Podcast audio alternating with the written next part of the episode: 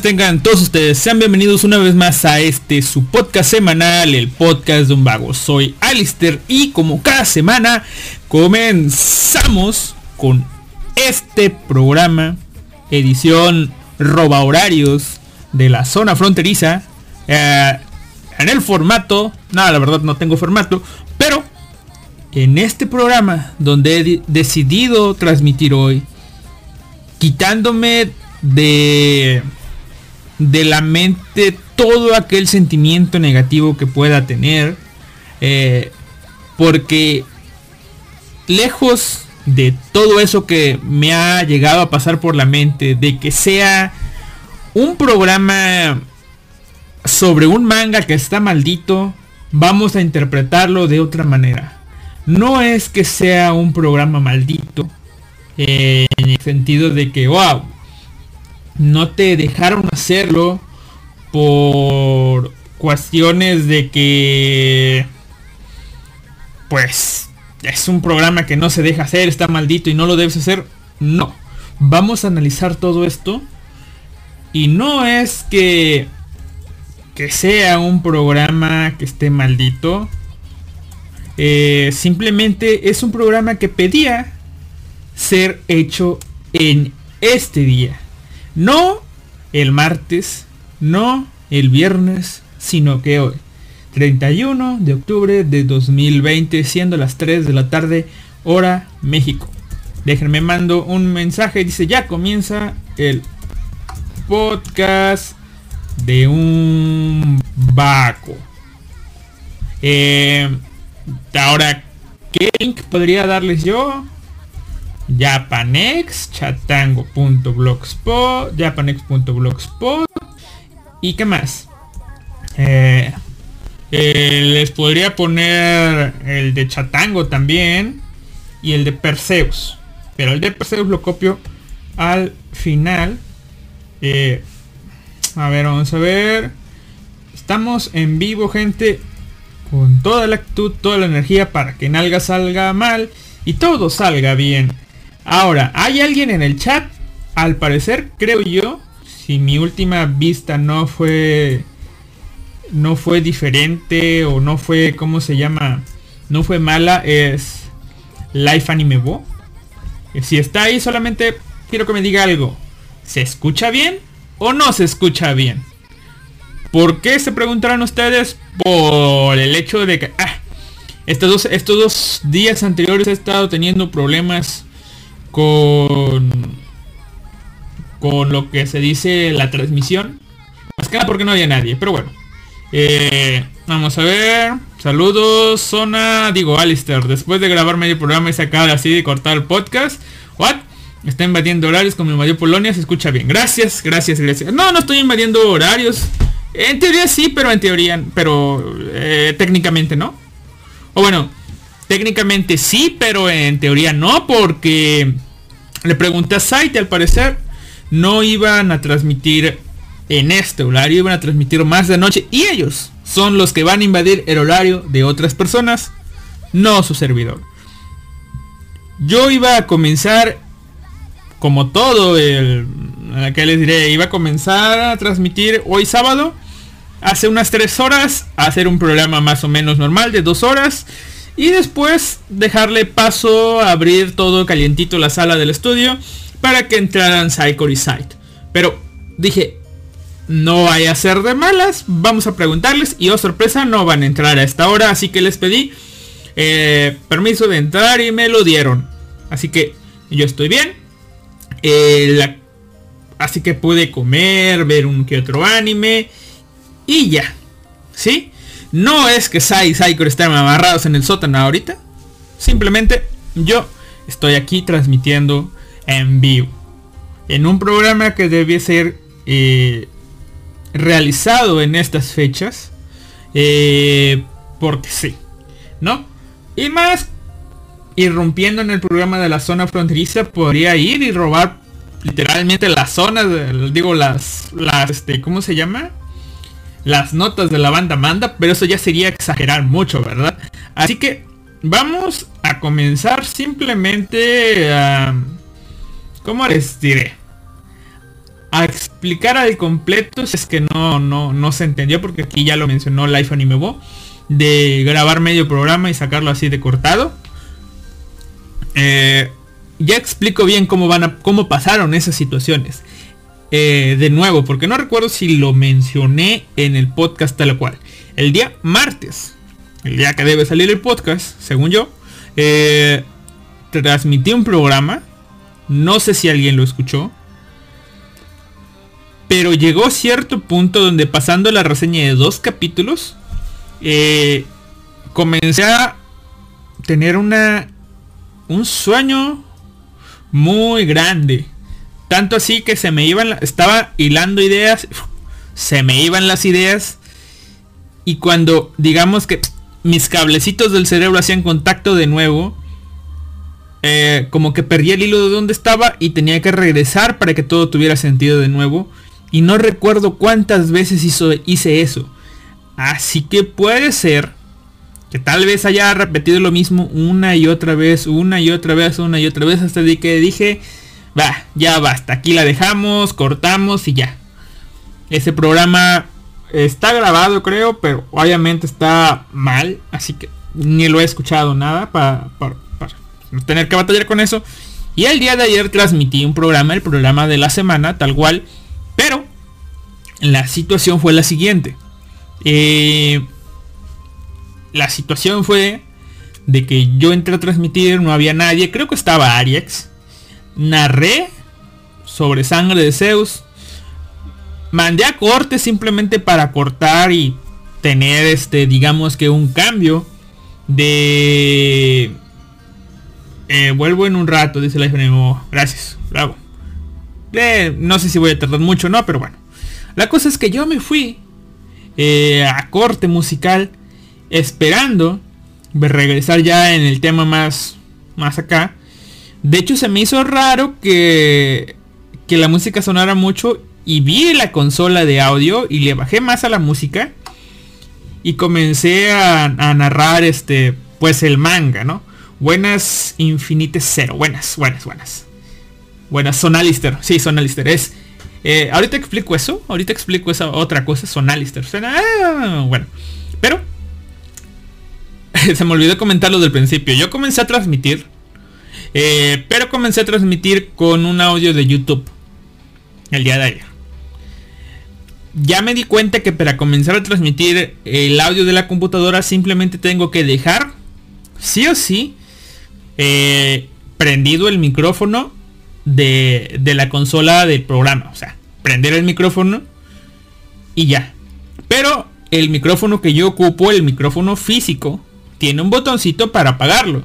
Así que yo oprimí el botoncito físico para no interrumpir eh, pues el audio, ¿no? Y se me olvidó quitar el micrófono, eh, pues el, mute del micrófono físico. Así que transmití unos 10 minutitos, 7, 10 minutos, sin estar hablando, sin que me oyeran. Así que decidí cortar y volver a empezar. Comencé todo bien chido. Hice el programa, mandé a corte musical lo que les estaba diciendo. Y después eh, comencé a hablar del manga. Narré como dos o tres capítulos. Vi que llegó el Akira. Llegó el Akira, dijo que se está transmitiendo, ¿no? Pensé que por el hecho de que me agarró a, mi, a mitad de, de, de la, de la narración, eh, pues me estaba digamos que estaba sacado de onda, así que dije, no, sí, estoy bien, estoy transmitiendo, pero solamente lo, se lo dije al aire, no se lo escribí. Graso error mío. No se lo escribí. Sigo narrando, sigo narrando. Según yo, pasaron 20 minutos eh, de narración. Cuando el Akira me dice, no se escucha nada, yo, puta madre, reviso y efectivamente tenía muteado el, el botón de, de, del programa. O sea que yo mandé el corte musical y después el corte no fue nada. Me di cuenta que pasaron 45 minutos en silencio del audio. Casi toda la narración del... De hecho fue medio manga que narré.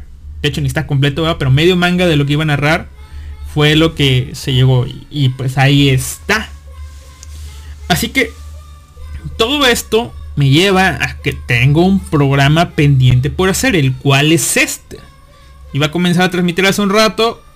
Eh, la zona me dio libertad de hacerlo a esta hora. Dije, pues comencemos, ¿no? Y como dice Infinite Zero, Sonalist. Eh, este programa, este podcast se llama el podcast de un vago. No porque sea un vago en ponerle el nombre, sino porque si le ponía el nombre que inicialmente tenía planeado ponerle, yo los conozco e iban a estar jodiendo jodiendo una y otra y otra y otra vez. Este programa surgió cuando yo me vi un anime llamado Kyoukai no Kanata. Eh, y por ahí más o menos por esas fechas se me ocurrió hacer el podcast y yo de qué, qué nombre le pongo. Eh, cuando no te da, te salen ideas, lo, lo, más común es asomarte a los animes que te gustan o a los recientes, algo que suene cool y ya. Y yo no sé en qué parte eh, escuché o, o, leí que Kyokai no Kanata significa el límite de la frontera o algo así. Y yo jugando con las palabras, pues dije, ok, mi programa se va a llamar Más allá de la frontera jugando un poco con más allá de la frontera entre el bien y el mal, más allá de la frontera de la perversión, más allá de la frontera del Mo y todo lo demás.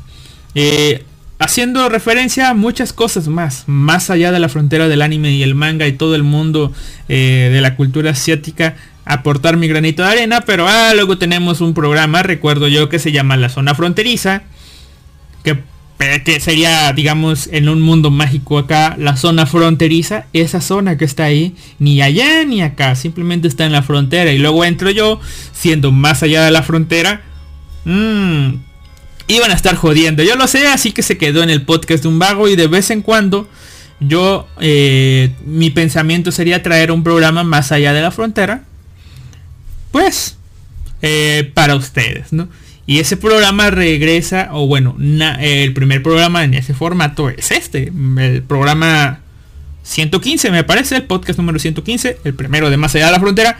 Más allá de la frontera, entre los vivos y los muertos, porque hoy, según muchos países, eh, haciendo referencia a los festivales de la cosecha que después cambiaron para convertirse en el Halloween, podríamos estar hablando de un programa especial de Halloween. Pero no, señores mi, mi religión no me lo permite, no, la verdad no, no tengo religión tal cual. Eh, mi, mis creencias, no, mis creencias tampoco me lo permiten, pero las tradiciones con las que fui educado no me lo permiten. Eh, ¿Por qué? Yo soy de una zona de Veracruz donde no se festeja el Día de Muertos tal cual, no se festeja el, Halloween tal cual, eh, se festeja, sí, el Día de Muertos, pero con otro nombre llamado el Chantolo. ¿Lo conocen? Levante la manita alguien de lo que está ahí. De los que me está escuchando. No, nadie lo conoce. Oh, sorpresa. Es una tradición que si bien nosotros conocemos desde, o sea, desde que yo nací, tengo 28, no, 27 años. Desde que era niño, yo siempre lo conocí como Todos Santos. O sea, al Día de Muertos. Pero Todos Santos, fieles difuntos, nombres que le quieras poner tú que vieron en el calendario ahí. Eh, pero, no sé, cuando iba en primaria, más o menos, eh, comenzaron a, decir, no, ya viene Chantolo, ya viene Chantolo. Y, Chantolo, ¿por qué le dicen Chantolo al Todo Santo? Dije yo, ¿qué, diablos, no? No sé si siempre le habían dicho Chantolo y nunca había llegado a, mi, a mis oídos o si simplemente decidieron en esas épocas retomar el hecho de que, oh, a esto se le llama Chantolo, vamos a retomarlo y no sé qué, ¿no? Mi maestro de física de la secundaria, no el de educación física, no, el de física tal cual, era un muy versado y entendido en esos temas. No era un historiador ni nada, pero como le gustaba mucho la tradición, él era mm, el que llevaba la organización de una de las comparsas, como se le llaman, o sea, de los grupos que, que danzan en estas fechas. Y él investigó mucho sobre este tema, llegó a publicar un no, no, no, no sería ni mini, ni mini, ni mini librito ni nada. Es como una especie de folleto grande. No sé, unas 10 páginas o no. De, de lo que es la tradición, de, de cómo, de cómo, por qué se festeja. Y terminaba rematando muy cristiano católicamente de que si al día de muertos, no al día de brujas, porque las brujas son malas y los, ya, los muertos son son nuestros antepasados o algo así. O sea, les quería aventar mucho a, este tipo de, tradiciones. Básicamente era el, el clásico sujeto que no que no quería que las tradiciones se fueran perdiendo por meter eh, tradiciones de otros países, de tradiciones extranjeras. Y yo lo comprendo, la verdad es una es una bonita tradición el chantolo. Si quieren ver más sobre este, este, esta tradición, pueden buscar en Google, buscar en YouTube eh, imágenes, las tradiciones con máscaras de madera y todo eso, ¿no? Y ahora que ya llevo que, ¿qué serán? Llevo tres años aquí en Monterrey. Poco más de tres años. Quiere decir que llevo tres años aquí en Monterrey sin poder festejar lo que es el Chantolo propiamente, sin poder despertar en estas fechas, eh, sin oler el copal, sin tomar una tacita de chocolatito casero, sin comer tamales. Que, la verdad lo más, lo que más extraño son los tamales, porque pues obviamente acá este un este gordo profesional que come tiene que extrañar los tamales, o sea, chocolate, tamales, pan, puta, o sea, obviamente todo eso te, te lo bañan en el humo, le digo, del copal para hacer la ofrenda y eso, pero eh, sí, comer es lo que, lo que más extraña, aunque en teoría lo que debe, se debería extrañar más es el hacer la ofrenda y esperar a que tus ancestros o las personas queridas que ya murieron regresen. Pues la verdad que eso lo puedes hacer uno, lo puede hacer uno, este, pues digamos que estando lejos de esa cosa, no recordar a tus ancestros y eso. Y lo que sí me atacó en estos, en este año es eso, extrañar a, los tamales, los, los tan sabrosos tamales, este, que, pues, que se extrañan, ¿verdad? Pero bueno, eh, por alguna razón, tal vez porque yo estoy, estaba encerrado en lo que era mi pueblito, mi comunidad, eh, no me, ¿cómo les diré? No me di cuenta que la tradición de Chantal se celebraba con diversas eh, variantes en varias, eh, pues ahora sí que comunidades, pueblos, municipios de alrededor. Tal así que el Chantolo es una tradición una festividad propia de lo que sería la región huasteca que ya saben abarca el norte de Veracruz, el sur de Tamaulipas, parte de San Luis Potosí, parte de Hidalgo y no sé si algún estado poquito más. Y pues la celebran a su manera. Por ejemplo, yo soy norte de Veracruz. Eh, la celebran pues danzando estos días. De hecho la tradición, o sea, Día de Muertos es el día 2 de noviembre, ¿no? Halloween es el día 31, que ya se llega a festejar acá en México, pero eh, en esta región, eh, de hecho incluso pueden buscar en Wikipedia, dicen que las festividades van del día 28 al día 3 de noviembre. Que yo sepa solamente eh, este de, del poblado donde yo soy es donde se festeja tal cual de esas fechas por distintas circunstancias que puedo ir nombrando de a continuación. Pero Originalmente, desde que yo conozco, fue del día 31 al día 3. ¿Por qué? Eh, porque el día 31, según era una festividad donde regresaban las almas, eh, así como en Halloween, pero solamente de los niños, o sea, de las personas que murieron antes de la mayoría de edad regresan, o sea, básicamente es lo mismo que el Día de Muertos, pero solamente regresan los infantes, los niños, regresan, están con sus familias y terminando el día, pues se van. Luego el día 1, pues ya comienzan a llegar los, eh, todos pues, los muertos grandes, el día 2 también, y el día 3, y se van. Y le añaden una festividad más el día 30 de noviembre, donde literalmente se, se, este, se despojan completamente de todo esto, ¿no? De que ya acabó la festividad y nos vemos el otro año. Básicamente, pues, se acaba aquí, listo, y comenzamos de nuevo al siguiente año. Año tras año, creo que ya cuando yo estaba en la universidad, se fueron este, agregando más, este, más días de festividad a, a toda esta ceremonia, digamos. Porque les digo, cuando yo era más pequeño comenzaba esta tradición el día 31 al día 3. Pero poco a poco fueron agregando el día 30, el día 29, el día 28. No por el hecho de que de que fueran otros días acá, de que darle más significado a esos días. No, simplemente que por, por el hecho de que para preservar las tradiciones se tiene como regla que las escuelas participen eh, pues en estas festividades también, ¿no? Para que vayan inculcándole toda esta tradición a los alumnos, a los jóvenes y ellos sigan con esta tradición, si no se va a perder. Cosa que yo digo que está bien. llegue a participar en esto yo. Pero eh, como el día 31 está destinada a que los niños salgan a cumplir sus deberes con esta tradición, eh, con la participación de escuelas y demás, el día 31 pues quedaba digamos que en manos ya de personas casi adultas, o sea, de los de preparatoria. Tanto así que en algunos años se decidió, ok, el día 31 vamos a cortar, sigue siendo de los niños tal cual, de, de las colonias, de todo el pueblo, van y ya, hacen su festividad, listo.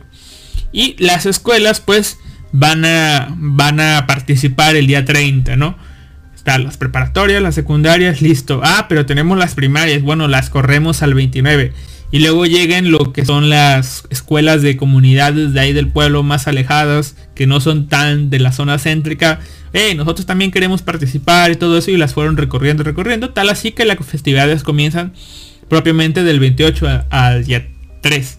¿Sí? Pero les digo, hay más preparaciones antes de todo esto. De que hay ofrendas, el inicio y que no sé qué. Eso sí ya no sé. Pero fueron agregadas después. Cosas que ya estaban marcadas desde hace años. Desde supongo que época colonial. Pero se fueron perdiendo. Y se fueron retomando en estos últimos años. Pero les digo, yo no sé. Ahora, He estado en otros pueblos, en otros estados en estas fechas. Quiero... Mmm, estuve en un pueblo de Veracruz, en otro pueblo de Veracruz también y se festeja más o menos. O sea, aunque ellos dicen que ellos son, digamos que el original y eso, ellos le meten canciones nuevas. O sea, adaptaciones de canciones populares de la zona adaptan esto a nuevos bailes y eso y yo les digo, vato, o sea, tienes esto, no. Por más que te quieras llamar eh, el original y eso, si estás metiendo esto, lo estás metiendo al ritmo de una cumbia o algo así, no creo que sea tan fiel, ¿no?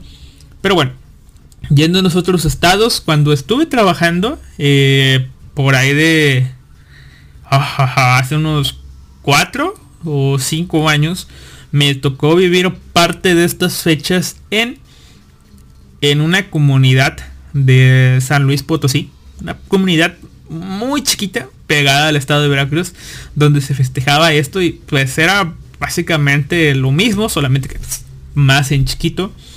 Eh, incluía disfraces, máscaras, danzas del mismo tipo.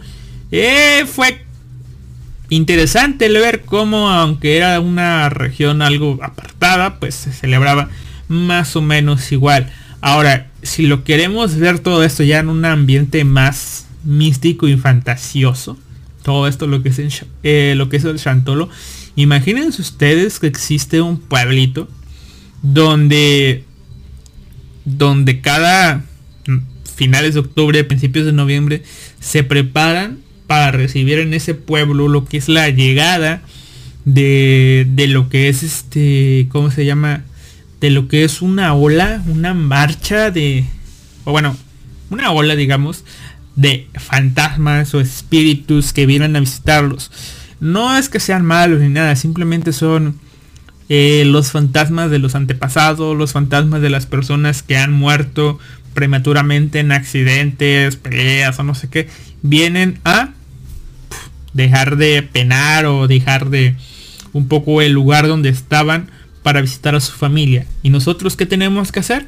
Pues tenemos que hacer una ofrenda, un altar, ofrecérselos a ellos para que ellos vengan y coman de la comida, pasen bien, estén ahí conviviendo con nosotros y eh, pues aparte de los altares, las ofrendas y eso, y de recordarlos, y algunos hasta charlan con ellos, pues las gentes de este de, de este pueblo pues se visten de pues ahora sí que eh, se disfrazan con máscaras de madera, con disfraces y todo eso para danzar por las calles y posteriormente en el centro de la de la de la ciudad. No, no, no es como en Coco, es un poco más. Porque en gran parte de México está eso de ir a, la tumba de los, de los muertos, pasarla y visitar el panteón y estar ahí con la ofrenda y eso. Y la verdad es que aquí en estas, al menos en mi pueblito, no se hacía eso. O sea, eso de ir a las tumbas, eh, limpiarla, ofrendar algo, se hacía, pero solamente, pues, de día, nada de ah, una ceremonia acá bien chingona de en la noche con luces y eso. No, la verdad es que no. Se iba de día, ta ta ta ta, ta ta ta ta, se limpiaba la tumba. Aquí estoy. Y se iban. Donde llegaba a ver un poco de esto era el día 3, el día de la despedida. Y ahorita voy a ir contando esto, pero primero vamos eh, en este, digamos que contando un poco el cómo va el Chantolo en esta zona, ¿no? Pero estamos hablando de un pueblito ahorita sin nombre, para que ustedes se imaginen, si conocen esta festividad o si son de estos pueblos, se imaginen ustedes que es el suyo. Pero más o menos así funciona, ¿no? Es un pueblito que se prepara para todo esto, llegan los espíritus de la, de la gente que ha fallecido con sus familias y todo esto, ¿no? ¿Qué hacen los... La gente se disfraza, sale a danzar en las calles al ritmo de sones tradicionales huastecos, porque pues, digo, es en la región de la Huasteca, y comienzan a, a, pues, este, los músicos a como el son huasteco digamos que se compone de algunos músicos solamente, no hay voz. A veces meten voz, pero para darle un poco más de alegría a esto, pero la mayoría son puros sonidos instrumentales de un violín, una guitarra, no sé si sea el nombre, pero una guitarra quinta o algo así, una guitarra más grande y una jarana, que es como una guitarra un poco más chiquita, no sé si es un instrumento conocido en otros lados, pero bueno, una jarana, pues el violín, ¿no? Violín, guitarra, guitarra eh, y este y la jarana para tocar este eso, ¿no? Y como esta región donde se da esta festividad era una región ganadera tal cual, pues se ocupaban elementos para estos elementos para pues adornar esta tradición y los cuernos de la vaca grandotes y eso siendo tratados de cierta manera sirven como un cuerno, digamos, ¿no? Como un cuerno tal cual que suena... Eh, digamos que si tú te lo imaginas y todo esto suena como muy... Muy este ceremonial y eso, pero... Eh, las tradiciones dictan que, este cuerno pues es para digamos que anunciar y pedir permiso de que pues se va a tocar cierto se va a empezar a tocar cierto son y pues ya no, déjenme ver, déjenme ver si encuentro el cuerno.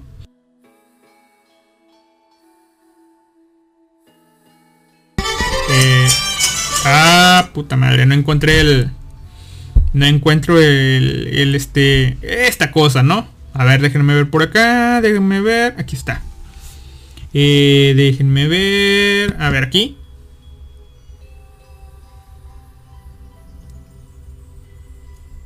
Mm.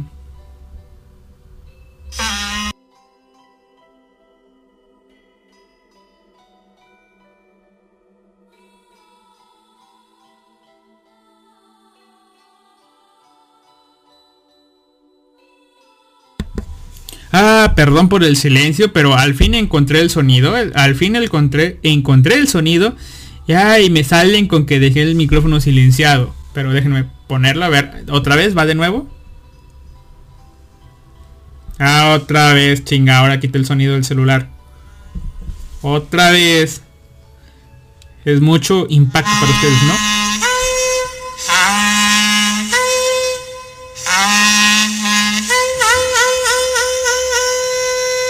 Y ese sonido, por todas estas fechas, eh, pues se escucha.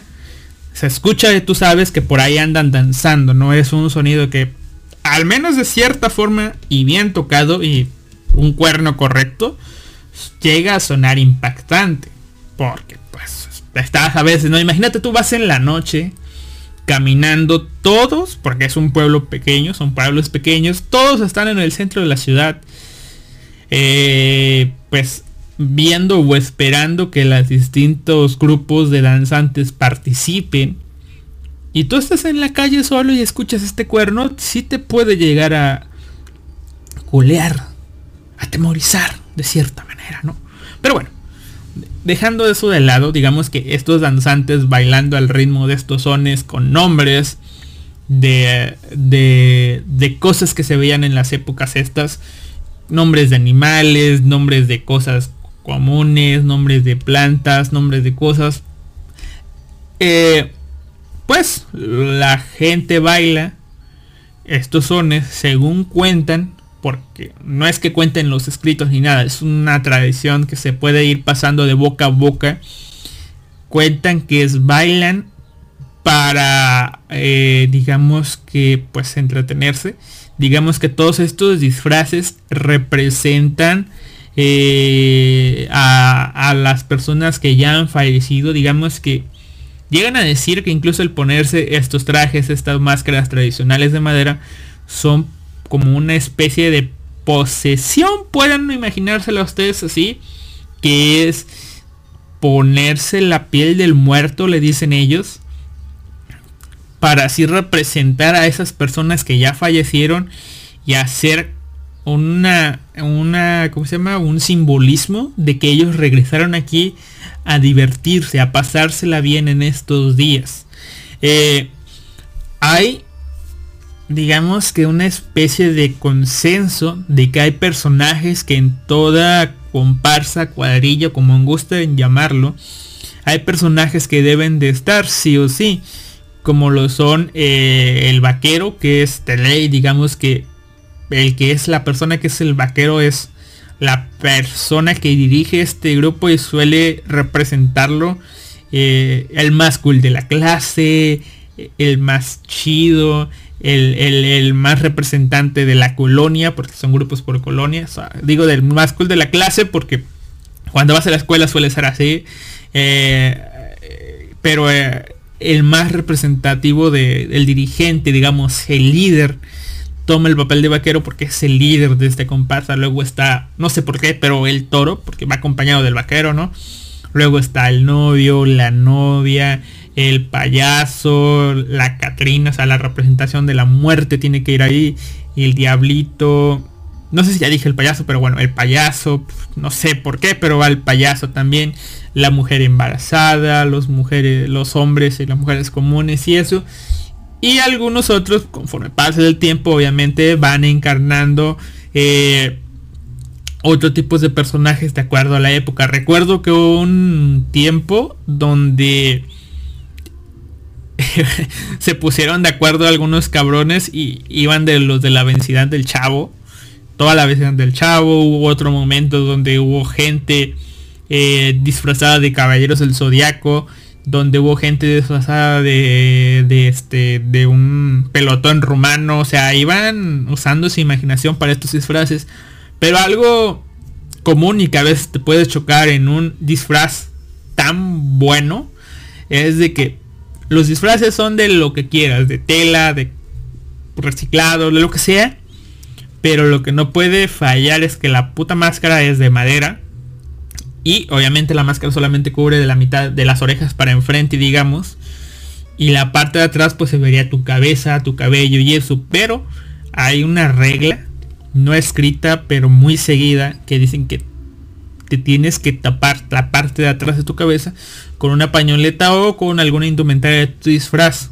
Pero una pañoleta tiene que estar incluida siempre. Una pañoleta larga, no es un pañuelo pequeño, no, no, es una pañoleta muy larga que te envuelva la cabeza para cubrir todo rastro de ti. Porque hay una leyenda que se ha ido formando ahí que dicen que... Eh, ¿Cómo va? Incluso quiero decir como lo dicen ellos ahí cuando están los narradores, porque hay gente que va presentando esto, que hay de aquel que la muerte de, lo descubra porque chirrín, chirrión y a la verga, ¿no? Cuenta esa leyenda de que sí, bueno, para empezar, está esa danza que todos están viendo porque todos se reúnen eh, en la plaza principal a ver a estos danzantes. Pero cuentan que en este ritual de danza, eh, al ritmo de estos sones tradicionales, estás bailando tú encarnando un muerto, así como en Shaman King, pueden imaginárselo ustedes. Eh, Kaiser vendría siendo el vaquero de la Japanex, sí, es el banquero, el vaquero y todo lo que se me hace. Es el, es el mandamás. ¿Y quién sería el torito? Ahí se los dejo a su imaginación. Pero bueno, eh, digamos que ahí como en Shaman King tú estás encarnando la piel de muerto y estás bailando y eso. Eh, pues el colectivo popular, digamos que entra un consenso de que junto a esta tradición, bueno, a esta danza que diga, eh, la muerte también está ahí. Imagínatelo como un ente, no sé, como una especie de ente ahí con guadaña que va ahí, eh, que está disfrutando de esto. Porque uno de los lemas de aquí es donde se ríe, se baila y, se llora con los muertos, con la muerte y eso. Y pues eso. Ahí está la muerte rondando en todo, en todo este, esta, danza. Y pues, ah, bueno, yo me, ah, yo me lo imagino así de que está la, la muerte iba bailando y todo, y donde te ve que te reconoce a ti como un vivo, que pues, pues y ahí se va, ¿no? Y de vez en cuando atribuyen las, algunas muertes que pasan, pues, a esto, ¿no? De que estos tipos a veces por, por el hecho de querer sacar un disfraz al otro día y, hacer el, digamos que, el quitarse la máscara, eh, este, un pues así como que jugando la alberga se quitan la máscara y eso y la gente lo ve mal porque se supone que mientras estás en ese eh, en esa plataforma que, está ahí para, para el baile debes de permanecer con tu máscara tal cual y quitártela pues, por ahí lejos en lo oscurito donde no te vean no donde nadie debe de saber quiénes son las personas que están tras el disfraz. Porque pues la muerte te va a llevar no y así son los el eh, los días previos son escuelas comunidades, también escuelas y eso. El día 31, esta danza lo hacen lo que son los niños. Personas que van, eh, que, son niños que, acuden a bailar de esto representando pues a niños y eso. Y el día 1, 2 y 3 pues son personas que van este danzando ya de, adultos, ¿no? Y eh, pues después les digo, hay una ceremonia. Yo acudí a una de estas ceremonias que fue realizada que no sé, me pareció muy, muy, este, muy, con un misticismo muy cabrón. Y ahí fue donde gracias a este, al, este maestro de física que tuve, que en ese momento no era mi maestro, pero nos contó cómo se realizaba este ritual y supongo yo que por tener eso en mente fresco y ver cómo se realizó este ritual que, que, les, les voy a contar ahorita, no, nos contó todo esto y yo dije, wow, o sea, está cabrón esto. Pero eh, eh, nos contaba que ya posteriormente a los tres días de fiesta, cuatro, si cuentas el de los niños, se tiene que hacer una ceremonia del destape para quitarte la piel del muerto y que pues digamos que ningún muertito se te quede ahí pegado. Nos contó que según los registros que supongo él buscó y eso, que hace mucho, mucho tiempo este tipo de danzas se llevaban a cabo para pues homenajear y esto, no sé. Y estas personas que los enmascarados, los viejos, como quieran llamarlo, eh, se adentraban muy profundo en los montes porque obviamente sus comunidades y eso, había mucho monte, mucha hierba alta, se adentraban en lo profundo de este monte y pues obviamente los músicos que los acompañaban comenzaban a tocar un son tradicional yo lo llegué a escuchar. Eh, creo que se llamaba el canario o algo así. O el nombre de un ave. El nombre de un ave. Era un son, la verdad, muy bonito. Y muy... Eh, que se prestaba para hacerse largo. Así tan largo de que pues, lo que duraba el destape, si fueran muchas o pocas personas, se podía acabar ese son. Y eh, esto ya no sé si era parte de ahí o era ya por, porque eran borrachos pero que ahí estando en el monte y eso las personas agarraban este una persona agarraba y eh, agarraba no sé un bote de aguardiente o sea alcohol eh, tomaba y luego la persona esta se quitaba el eh, la máscara y el tipo ese arrojaba el aguardiente de su boca hacia la persona cosa que en estos tiempos de covid fuera de pero ok lo, hacen y este y así hasta que cada uno de estos se desquitaba de esto y según con este ritual pues se iba, ¿no? Y yo en ese, en ese momento pues estaba viendo cómo estaba bajo este son. Estaban uno a uno quitándose todas las máscaras. Le digo, ese, son fue tremendamente largo porque eran muchas personas. Y hacían esto del aguardiente, eh, unas cuantas ramas por aquí por allá, un golpe, un golpecillo. Y pues ya se acabó y se iba, ¿no? Y esperar al otro baño. O sea, eh, pueden meterle mucho, mucho misticismo a esta fiesta, interpretarlo como ustedes vean. Y aquí a lo que mencionaban en el chat, como en Coco y como ir al cementerio y eso, pues allá sí lo hacen. Pero solamente el día 3, el último día de la fiesta tal cual, van, danzan en el cementerio y después se presentan a danzar este frente al público, ¿no? O primero lanzan en el público algunos otros y después van al cementerio a ofrecer una danza ahí. Pero fuera de eso no hay algo así de como que van al cementerio a ofrendar y comer y no sé qué hay. No, no, no. No, no hay tanto de eso. Es más lo que es la danza. Ahora, regresando a la actualidad, estos pueblos que tienen este misticismo, esta magia de que todos los años eh, van y bailan junto a la muerte y eso, este, y dejando de lado la realidad un poco, jugando con imaginación, imagínense qué pasa ahora que los gobiernos municipales han prohibido este, esta, la realización de este evento. Eh, no tanto por los danzantes, porque bueno, los danzantes llevan una máscara de madera. Eh, los más puristas no se la quitan. Van disfrazados, o sea, cubiertos completamente no importa lo pegadas que estén, porque aparte toman distancia a ellos para poder realizar los giros, las vueltas, los cruces. Eh, ellos llevan una sana distancia, están cubiertos, no hay ningún problema. El problema es la gente que los va a ver. Se hace así un hervidero de gente. Y ese es el problema. Así que decidieron cancelarlo. No sé. Tal vez al rato mañana investigue si pudieran optar por esto de que solamente los danzantes vayan y bailen, ¿por qué? Por el hecho de que los danzantes no hay pedo, les digo, el pedo es la gente, o sea, aparte como tienen una televisora local pueden transmitir eso por, por este por la televisora, todos tienen televisión allá y puedes verlo por la televisión. No será lo mismo, pero bueno, se va a cumplir con la tradición. Pero aparentemente el plan es, oh, no, nos dejan allá este, en la plaza principal, pues bueno, vamos a ir por las calles, calles por calles, danzando y eh, creo que no es buena idea. Pero imagínense uno de estos pueblos donde no danza la gente, donde no va, va a festejar obviamente en su propia casa y eso, pero los danzantes no van a ir. La muerte va a estar ahí rondando y what the fuck, ahora no hay nada. O sea, ¿qué pasó aquí? Imagínense que se, que gracias a esto, gracias a que los danzantes no están, los espíritus no sé, se enojan y comienzan a pasar cosas raras en ese pueblo. Bah, quién sabe.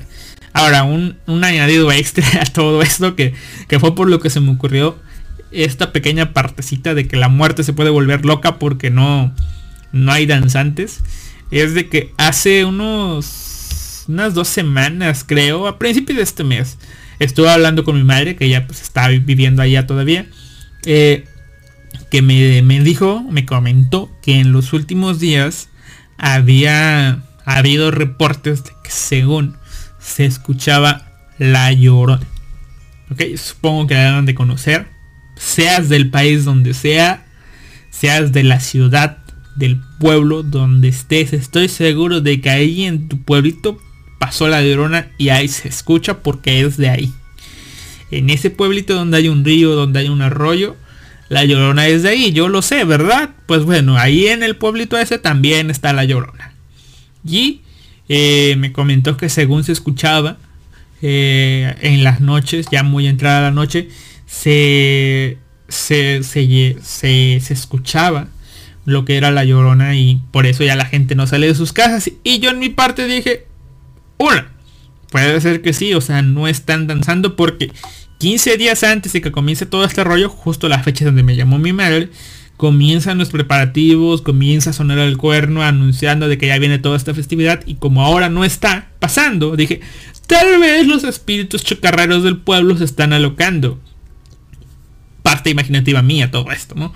Y por otro lado dije, mm, la gente se imagina que está pasando la llorona y por eso no va a salir porque piensa que se le va a aparecer y se va a morir. Me parece razonable porque así la gente no va a salir de sus putas casas a contagiarse a morir. Así que, ya sea que te quedes en tu casa para no morirte por la llorona y protegerte del coronavirus, no sé, pero me pareció una buena idea eso, así que por ahí lo dejo. No, ahora que dicen en el chat, dice, no creo que se aflija la muerte, está dándose un paseo por Europa ahora, eso sí. Pero imagínense, le digo, o sea, allá están diciendo que en estas últimas fechas por lo del coronavirus hubo muchos muertos. Imagínense ahora la muerte ahí, ahí esperando que todos dancen y eso. Y miren, ahora traigo muchos, traigo un chingo de todos los que se acaban de morir. ¿Y por qué no hay nadie? ¿Siguen de luto o qué pedo? Hay ofrendas, ofrendas, ofrendas. Y no, no hay. No hay, no hay, no hay festividades ni nada de eso. La verdad no sé cómo, cómo esté. Igual eh, me mandaron unas fotos de del día de ayer y eso.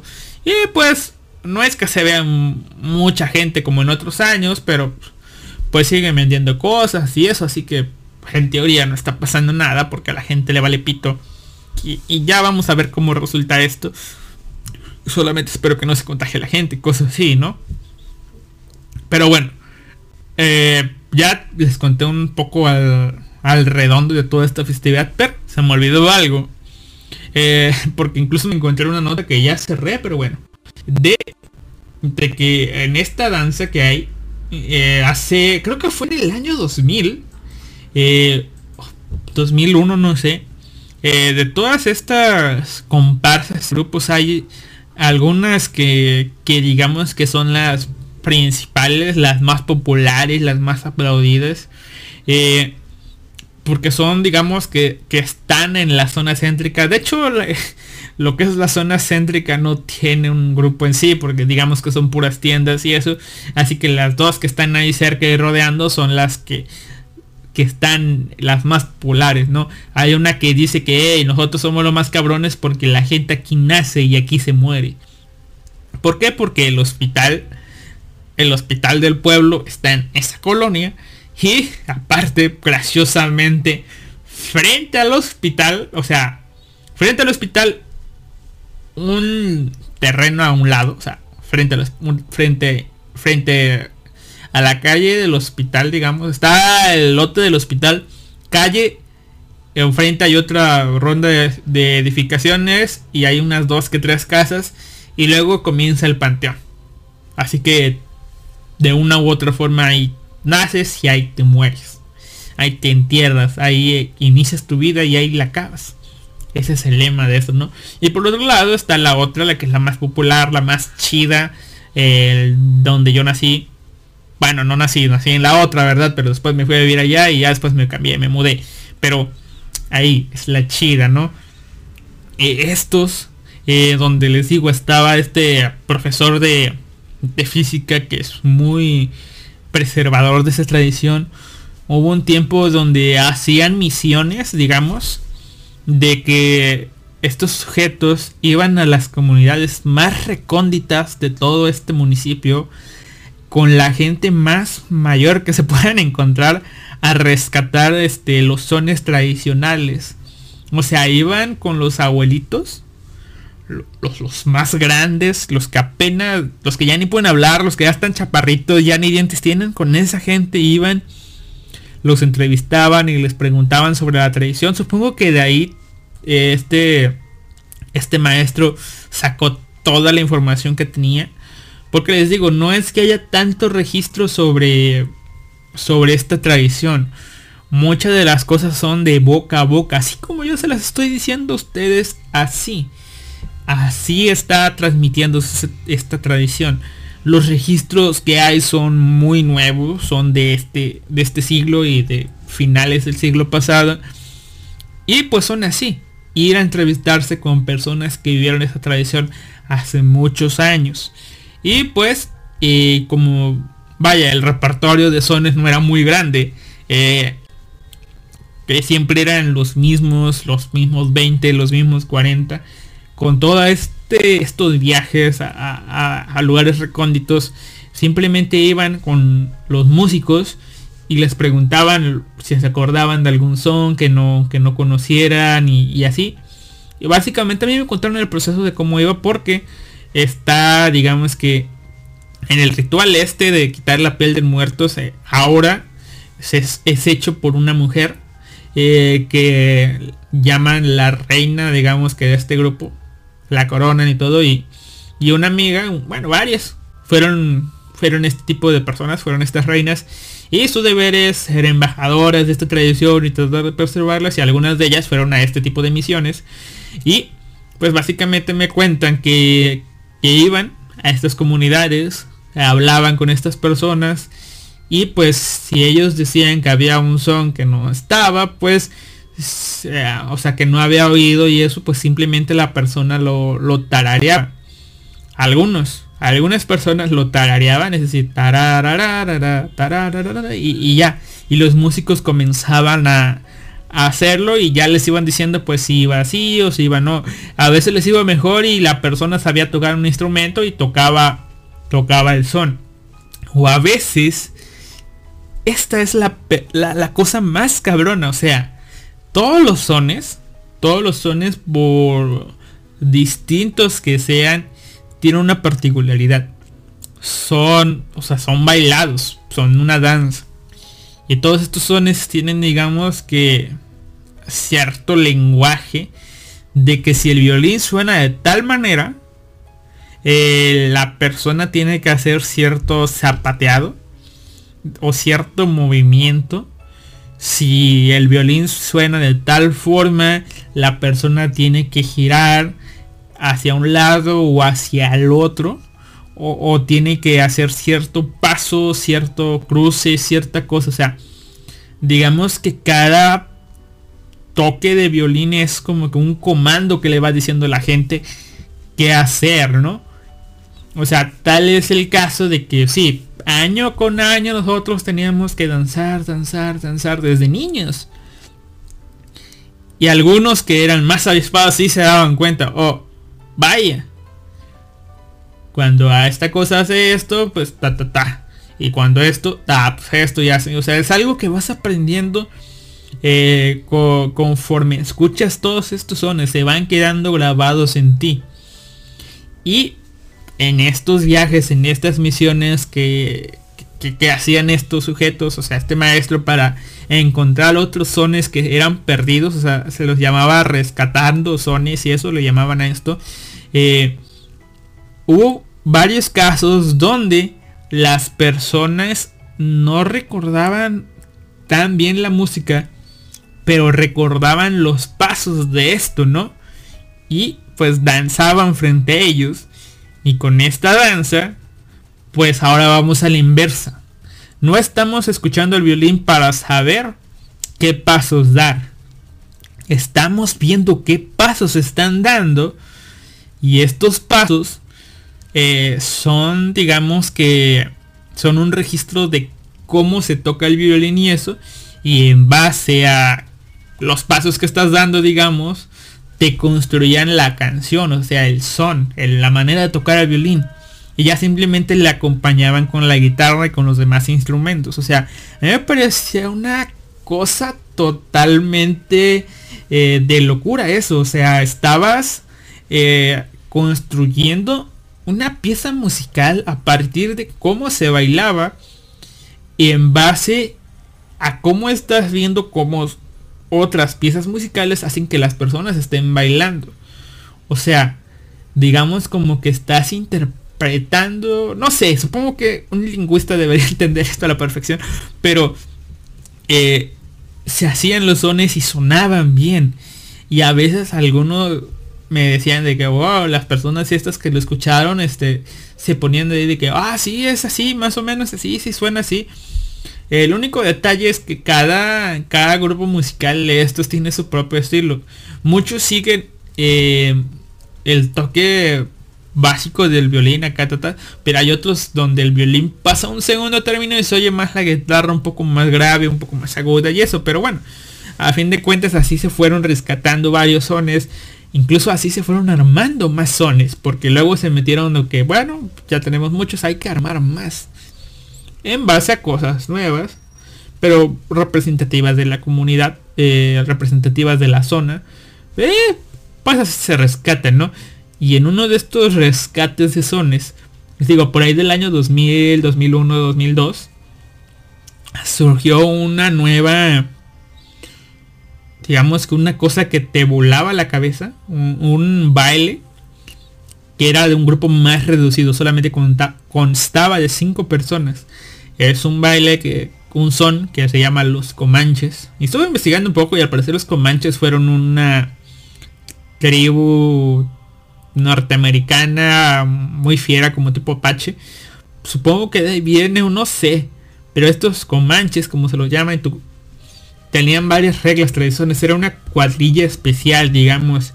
Esta era la cuadrilla especial de los que realmente bailaban con los muertos, según, según esto. investigué y hay más variantes de, este, de esta danza, pero cuando la vimos por primera vez ahí, en la plaza principal, wow, si te quedaba toda la gente se emocionó, se vio porque era era algo espectacular e imponente, digamos, pues sale la comparsa normal y de pronto personas random que estaban ahí se quedan, solamente son cuatro personas de color rojo con un penacho hecho de plumas de pavo real, eh, con un arco y una flecha, eh, y con una arco y flecha creo y llevan ahora una vestimenta completamente de rojo.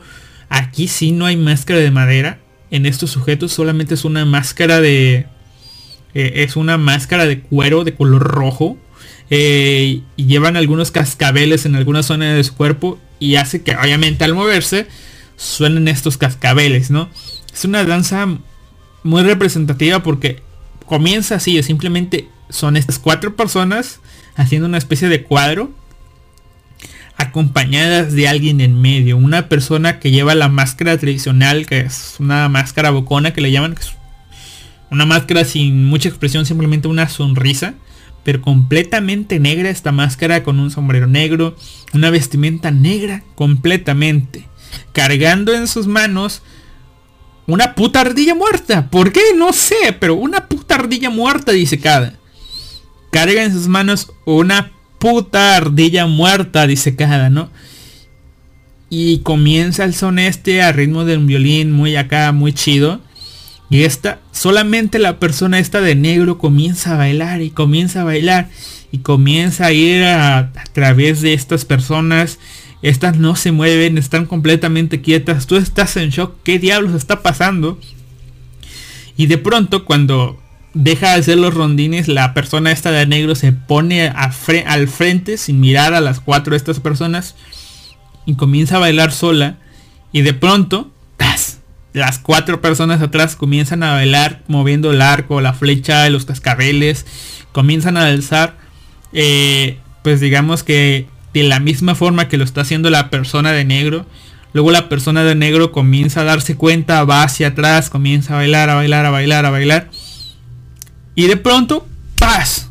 La persona de negro se cae. La primera vez que lo ves, sí te saca de pedo. Porque, wow, este vato se cayó. ¿O qué pedo? ¿Se cayó? ¿Es parte del show? ¿Qué, qué onda? ¿Qué onda? ¿No? La persona esta se cae. Y los demás siguen bailando. Se hacen cruces, todo esto. Y digamos que esto, según, según cuentan, es una representación de cómo la muerte está ahí, la cómo la muerte está bailando y cómo estos tipos están ahí para amedrentarla, para calmarla, para eh, para digamos que burlarse incluso de ella con todos esos bailes que están haciendo. Y por eso digamos que la muerte termina cayéndose ahí rendida ante ellos. Eh, y ya posteriormente cuando la danza acaba pues la muerte se para y comienza a danzar y se va y estos tipos comienzan a seguirla y pues se acaba, ¿no? La primera vez que les digo, la primera vez que la vi, ni la vi. ¿Por qué? Porque era una persona, era un niño, eh, para un chingo de gente, no se veía, pero si alcancé a ver en algunas pantallas y eso como, cómo estaba y pues al año siguiente ya la vi con más claridad de cómo era este baile. Era muy majestuoso, digamos, si pudieran decir la palabra. Estaba muy, muy bien y, el significado que, que, emanaba, pues dije, oh, wow, está chido, ¿no?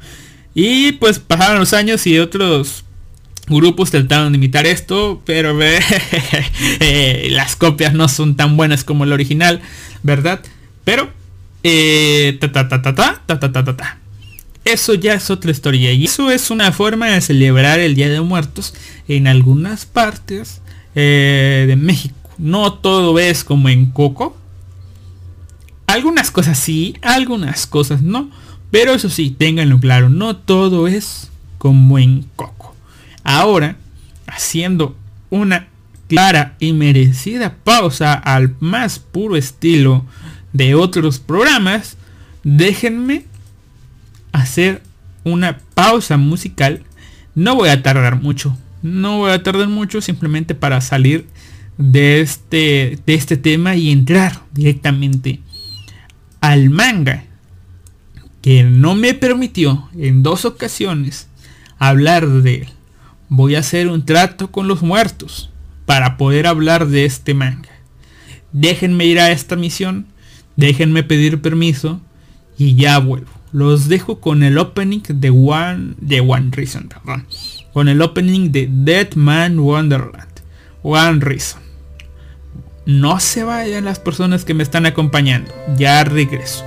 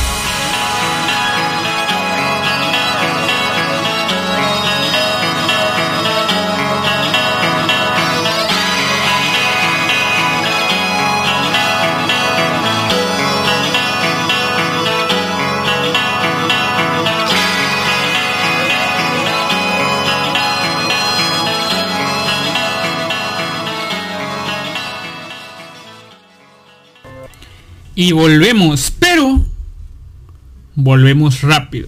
¿O no es así? La verdad es que estos muertos me han pedido algo. Me han pedido que lea una historia de manera random de la creepypasta, wi- creepypasta wikia. Y eso voy a hacer. Voy a leerla. Una cortita, vaya. Una manera random. Una creepypasta cortita. Si esto es el precio que hay que pagar, lo voy a pagar. Y aquí está. Si es buena o si es mala, yo no lo sé. Pero aquí va. Digo, eh, 31 tampoco hay que abusar y no contar una. La campana. Esta leyenda se centra en el siglo XVII. Según cuentan, en los campos de uno de los estados de USA, o sea, de Estados Unidos, había una campana gigante excediendo su peso casi una tonelada. Al parecer era plateada, muy brillante, con mayor fulgor, cuando el sol lucía en lo alto en el cielo despejado. Lo más raro de este objeto sucedía al resonar con fuerza. En tanto se tañía, los animales sufrían extraños trastornos y un comportamiento agresivo.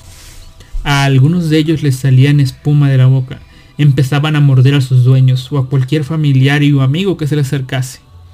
La campana se tocaba cada fin de año. Posteriormente, al detectarse los efectos en los animales, cayó en desuso. Una de las tantas anécdotas narra que una noche en que un campesino dormía junto a su mascota, un perro maduro fue atacado por el animal.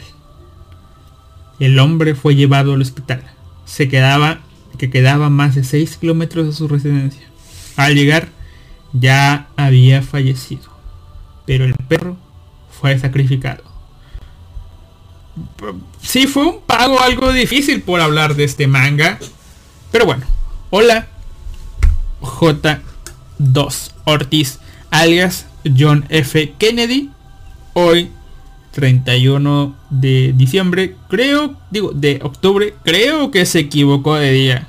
Usted y su espíritu debió venir mañana y pasado y pasado mañana. O tal vez está en Japón y ya es uno, así que no se ha equivocado. Sea lo que sea, bienvenido sea a este podcast de un vago más allá de la frontera. Edición especial. ¿Por qué? Porque este manga pidió y exigió a gritos. No se dejó eh, hablar de él el otro día. Exigió que fuera el día 31. Porque como ya expliqué en la primera parte, el día 31 es el regreso de aquellas personas que no han cumplido la mayoría de edad. Es cuando ellas vuelven a este mundo con sus familiares. Y este manga habla de una persona así. Fui yo un idiota al catalogarlo de un manga maldito, tal vez. Porque todo lo que este manga quería era que hablara de él en este día. Y el manga en cuestión es un manga que ya está terminado, pero que yo no he terminado de leer. De hecho, ni siquiera está completamente traducido al español. Solamente he leído dos volúmenes. Pero con estos dos volúmenes creo yo que es suficiente para hablarles de él. Para spoileárselos, porque a eso vengo. Pero aunque les spoilé los dos capítulos, digo los dos volúmenes estos, la verdad es que cuando ustedes lo vuelvan a leer, lo van a disfrutar porque no, mi memoria no da para explicar cosas a detalle, hay cosas que se me van a pasar y yo lo sé, ya lo he intentado dos veces. Pero quiero que escuchen de qué va este manga, conozcan su mecánica y les den ganas de leer los demás capítulos que hay porque son como ciento y algo creo. Y cada capítulo puede contar como un capítulo autoconclusivo que pareciera no tener relación con los demás y solamente algunos de hecho sí tienen repercusiones en capítulos futuros o al menos de los que yo he leído. Pero bueno, Este manga se llama Shibito no Koe Wokiku Gayoi. En inglés, You Will Hear the Voice of the Dead. En español, escucharás la voz de los muertos. Del autor. Eh, del autor. Ta, ta, ta, por aquí debe estar el autor. Aquí está. Del autor Sachiku. Sachiko Ugisu. O como lo conoce otra banda, Sachiko Hiyodori. Estos son sus dos nombres, es la misma persona. Esta persona se especializa, al parecer, en mangas de corte terror, misterio y sobrenatural. Y pues este manga del cual les voy a hablar es uno de ellos. Se estrenó por ahí de octubre de 2011 y acabó de publicarse en diciembre de 2018. Se fue serializado en la Champion Red Comic y, por si no me creen a mí, en algunas páginas tiene un puntaje de casi 7.5 eh, de todos los usuarios que no han leído. O sea, este es un manga de 7 para arriba. Eh, yo la verdad, si me preguntaran a mí, yo le daría poco arriba de 8. Y la verdad, estoy viendo otra página y sí, la gente coincide. Es un manga de un 8. Al menos en Alidist tiene un 8. En Miami List tiene un 7.5. Y bueno, es un manga que les digo, me gustó. Porque me recuerda al tipo de historias que te contaban eh, de niño, o bueno, que tú veías de niño en programas como Le temes a la oscuridad, los cuentos de la cripta, el amigo de un amigo eh, y demás programas similares que salieron por esas épocas, por ahí de los finales de los 90, principios de los 2000. Eh, Shibito no Koe Wokiku Gayoi. Eh, según la sinopsis, porque voy a leer primero la sinopsis para que sepan más o menos de qué va, nos cuentan que Jun Kishida es un chico enfermizo estudiante del instituto. O sea, de... Vamos a aclarar esto porque me están escuchando diferente, en diferentes países. Es un chico de instituto de secundaria alta, creo que le dicen. De preparatoria, para los que estén más, más por ahí del término. O sea, está la primaria, la secundaria, ta, ta, ta, ta. La preparatoria, o sea, 6, 3 años, 3 años. O sea, vendría siendo el cuarto año de la secundaria en Argentina, mm, pareciera ser. Se, la preparatoria, instituto, como lo quieran ver en Japón, en México. Eso, ¿no? Tiene unos 15 a 16 añitos por ahí. Y es una persona que, que a la cual le suceden cosas extrañas a su alrededor a partir de cierto incidente que le pasa en el capítulo 1. Ah, vamos a ver, dice... Ta, ta, ta, ta, dice... El Anon. Ah, sí, ya leí ese manga. Su final es un poco polémico. Solo eso voy a decir, pero está lindo. Dejando de lado el final, yo no me voy a meter en esas polémicas. Por el solo hecho de que no he leído el final. Estoy... al menos ya con eso me aseguraré de disfrutar completamente el viaje. Porque me está gustando esto. Y pues bueno ya que el final sea de una u otra forma. Incluso uno de los capítulos que leí me da a entender o me puede dar, em, me puede llevar a ciertas cosas del final que pudiera entender yo porque eso de que su final es un poco polémico, pero no me voy a meter ahí porque pues, no he leído ni el 20% de este manga. Solamente voy a hablar de los dos primeros volúmenes y ya está. Eh, me gustó mucho su arte. Pese a que al principio dices tú, ah, estoy acostumbrado a cosas mejores. Pero viendo el tipo de historias que cuenta, digo yo, el arte, pues bueno, coincide y está acorde. Les digo, vamos a comenzar desde el capítulo 1 con la, la, la situación que conlleva la premisa de este manga. Nos presentan a un chico que es muy enfermizo. Supongo yo que visita muy frecuentemente lo que es la enfermería. Y está ahí. Mm, sí está traducido por completo al español. Yo no lo, yo no lo encontré completo, pero solamente encontré 39 capítulos eh, de, de cierto Scanlation. Se llama, a ver, usted ya lo leyó. Eh, si usted ya lo leyó, pues no sé. Yo lo encontré con un fansub Scanlation que se llama Last Exile Scanlation. Y pues en Mangadex sí encontré que está completo en inglés, así que yo supondría que ya está completo en español, pero en el sitio donde lo estaba leyendo no está completo. Pero bueno. Eh, y es cierto que recuerda a los mangas más antiguos, por eso les digo, no me quejo tanto del arte. Eh, pero, porque ese tal vez es manga o arte de principios del 2011, y tal vez con el paso de los años, la mangaka o mangaka, sea hombre o mujer, fue mejorando ese arte. No tengo idea, no he visto imágenes muy recientes de este manga. Pero bueno, como les digo, nos presentan al protagonista Ayun, Ayun Kishida, un tipo que es débil, que está muy enfermizo, es muy enfermizo y visita la la la, la enfermería muy a menudo. Y ahí es donde él nos suelta su su particular caso. Dice, bueno, yo me llamo Jun Kishida, soy muy enfermizo y me lo crean o no, puedo ver gente muerta. Así como en sexto sentido, así él puede ver gente muerta. Y ahí es donde el tipo le comienza a preguntar a la enfermera, hey, este, ¿tú tienes algo que ver con eh, Ryoko Hayakawa? Y la enfermera se queda ahí de que, "Ah, no, porque preguntas, ah, no, no por nada, ¿no? Y ahí pues pensé yo que el manga, bueno, ya nos dice, ¿no? Que eh, Ryoko Hayakawa es una persona que, como les digo, chico ve fantasmas y eso, obviamente ya está muerta. Acaba de ser, acaba de morir, digamos. Es una muerte reciente, es su compañera de clases y era su antigua amiga de la infancia. Que pues ya saben, los niños crecen y eso y se van dejando de hablar algunas veces.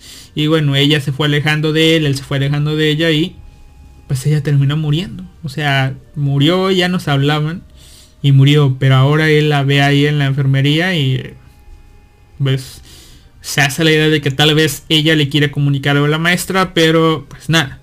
Yo en un principio pensé, con la poca información que tenía de oh, que tal vez este manga vaya de que el tipo puede ver fantasmas y bueno, la chica esta quiere algo con una maestra, tal vez es su hermana, su familiar, su pariente, algo, quiere decirle un mensaje y el protagonista va a ser el medio por el cual eh, se van a unir y van a pues van a empezar a, no sé, vivir sus aventuras o resolver algún problema o algo así, ¿no? Muy equivocado, la verdad. Porque el manga sigue avanzando y pues, nos presentan a otro personaje que no recuerdo cómo se llama, pero es el clásico amigo gordito. El clásico amigo gordito medio pervertido que tú tienes ahí en la, en la, en la preparatoria. Todos han tenido ese clásico amigo gordito. Y si tú no tuviste al amigo gordito, probablemente tú hayas sido el amigo gordito medio pervertido, ¿no? Aunque claro, hay veces está que el amigo gordito medio pervertido tiene a un amigo muchísimo más gordito y muchísimo más pervertido. No digo que gordito y pervertido vayan de la mano, pero en este manga así es. Y es el clásico amigo gordito pervertido. Que pues van hablando, van charlando acá, ta, ta, ta, ta, ta. Y de pronto el protagonista ve que a lo lejos se vuelve a aparecer el fantasma de su amiga de la infancia. El tipo la ve, la tipa le hace señas. Porque aquí es otra de las cosas que al menos en estos volúmenes me pareció gracioso. El manga se llama Escucharás la voz de los muertos. Eso me da a entender, al menos a mí, que vas a comunicarte con ellos de viva voz. Pero no. Al menos con ella, con la chica, en los dos primeros volúmenes no hay una comunicación verbal tal cual. Simplemente se comunica el fantasma a través de señas para decirle cosas, mensajes, advertencias de ciertas situaciones que ya vamos a ir viendo más adelante, ¿no? Y ahí es donde el tipo la ve, le hace señas Y le dice al amigo gordito, oye, este, bueno, mira, acabo de ver a un amigo por allá que me está llamando y la verdad, tengo la extraña sensación de que si no voy a verlo ahorita, probablemente no lo pueda ver nunca más. Así que, ¿qué te parece si tú te vas y, yo voy a ver qué, pedo con este güey? Y el gordito dice, ah, bueno, ok, vamos, luego hasta mañana, hasta mañana, ¿no? El tipo la sigue, toma un bus, van y va a parar a una, a una casa abandonada, completamente derrumbada. Es como una casa de los sustos. Eh, el tipo entra y lo primero que ve es un montón de hormigas, insectos sobre un objeto raro en el suelo. Le toma forma y se da cuenta de que es una oreja. Después voltea al frente y ve que el fantasma de su amiga se está cubriendo su oreja. Y ahí podemos deducir, no somos Sherlock Holmes, pero ve, tal vez esa es tu oreja y ahí es donde la chica señala hacia atrás y acto seguido, paz, algo golpea al protagonista y acto seguido despierta, eh, digamos que todo atolondrado, todo sacado de onda de pues sobre un cadáver. Eh, se da cuenta de que está atado de manos, pies y boca, completamente amordazado, sobre el cadáver de su amiga de la infancia. Y se da cuenta como su amiga de la infancia está viendo su propio cadáver y a su amigo, que probablemente vaya a sufrir el mismo destino que ella. Oh, mi Dios, la he cagado, puede pensar el fantasma. Pero vamos a ver los comentarios y dice, tiene razón, parece que lo leía en inglés, solo está hasta el 30 y algo en español, sí, 39. Una lástima, sí, la verdad es una lástima. Si tuviera más ganas y más energía, yo me podría aventurar en esta aventura. Aventurar en esta aventura, ¿verdad? Pero eh, la verdad es que ya no tengo ganas y, hace poco probé mi suerte con Jin Game para ayudar a Licinata. La verdad ya soy un asco, estoy completamente oxidado, completamente oxidado. Mi, mis Sí, mis habilidades se han ido al carajo. Pero bueno, volviendo al manga. Eh, pues sí, ahí está el chico mordazado y eso. De pronto vemos como en una habitación aledaña está la enfermera. Ahí este, suplicando a alguien de que ya, que ya basta, que ya no, no pase nada. No, o sea, la enfermera está toda golpeada, maltratada, desgreñada, deschongada, como quieran decirlo ustedes. Ensangrentada en algunas partes. Y después llega a la habitación donde está el protagonista con un objeto punzo cortante. El tipo piensa que lo va a matar y acto seguido lo libera la libera y le dice, vamos, salte y, salte y vamos antes de que venga mi hermano, si te ve mi hermano te va a matar, no, no, no, no. Y bueno, ¿qué es lo que, pasa? Pues que el protagonista se va a ir, pero ahí recibe la extraña, bueno, recibimos nosotros, mejor dicho, la extraña historia de esta enfermera, ¿no? De hecho ahí se muestra una imagen de fondo de la enfermera de joven con un hermanito en silla de ruedas y pues ahí nos cuenta la enfermera de que su hermano es la persona responsable de todo esto, porque no se los dije, ¿verdad? Pero está el sujeto sobre el cadáver de su amiga de la infancia. Eh, pero aparte hay más huesos, más personas mutiladas ahí. O sea, no a su, su compañera, su amiga, no fue la, la única víctima de esta de este sujeto. No hubo muchísimo más víctimas. Y pues la enfermera dice, oye, sí, todo esto es culpa de mi hermano. Él ha matado a toda esta gente. ¿Por qué? Porque mi hermano era una persona muy débil de niño. Eh, necesitaba muchos medicamentos y bueno, recibió mucha medicación. Todos estos medicamentos le sirvieron a él para poder recuperar, recuperar su fuerza. Pero pues sí, la recuperaron toda. O sea, se volvió alguien muy grande, muy musculoso, así como, no sé, no he visto, pero especie de Jason. Pero pues toda esta medicación le fundió el cerebro, le quemó el coco y quedó loco y mira todo lo que hay que hacer. Yo ya la verdad ya me cansé de pues de proteger o de tapar su comportamiento. Es mi única familia, es mi hermano, pero vaya. ya me cansé, vamos, vete, huye de aquí antes de que venga y te mate. Y después cuando el protagonista pues ya se va a ir y este y todo, nos muestran cómo llega el, el, super gigante y esto acá, malón, agarra al protagonista, lo empieza a ahorcar, lo empieza a ahorcar. Y también vemos cómo, cómo este, cómo la enfermera comienza a suplicarle a su hermano, no, no, ya no, detente, detente, detente, ya, ya no lo hagas, no lo hagas. Y empieza ahí la feroz batalla entre el protagonista, el hermano musculoso, el Jason de ahí, y la enfermera rogando por la vida de, pues de su estudiante. Pero de pronto vemos y observamos la realidad. Quien está ahorcando, asfixiando a, pues a nuestro querido protagonista no es otra más que la enfermera. Todo está en su cabeza. Ella se imagina que eh, pues su hermano está ahí tratando de matar a las personas, a, su estudiante, ¿verdad? Pero en realidad es ella está completamente loca. Volteamos a ver este, como les digo, al fantasma de, de su amiga de la infancia está ahí. Junto al fantasma en silla de ruedas, curiosamente, del hermanito de la enfermera. Y ahí pues vemos la resolución de todo esto, ¿no?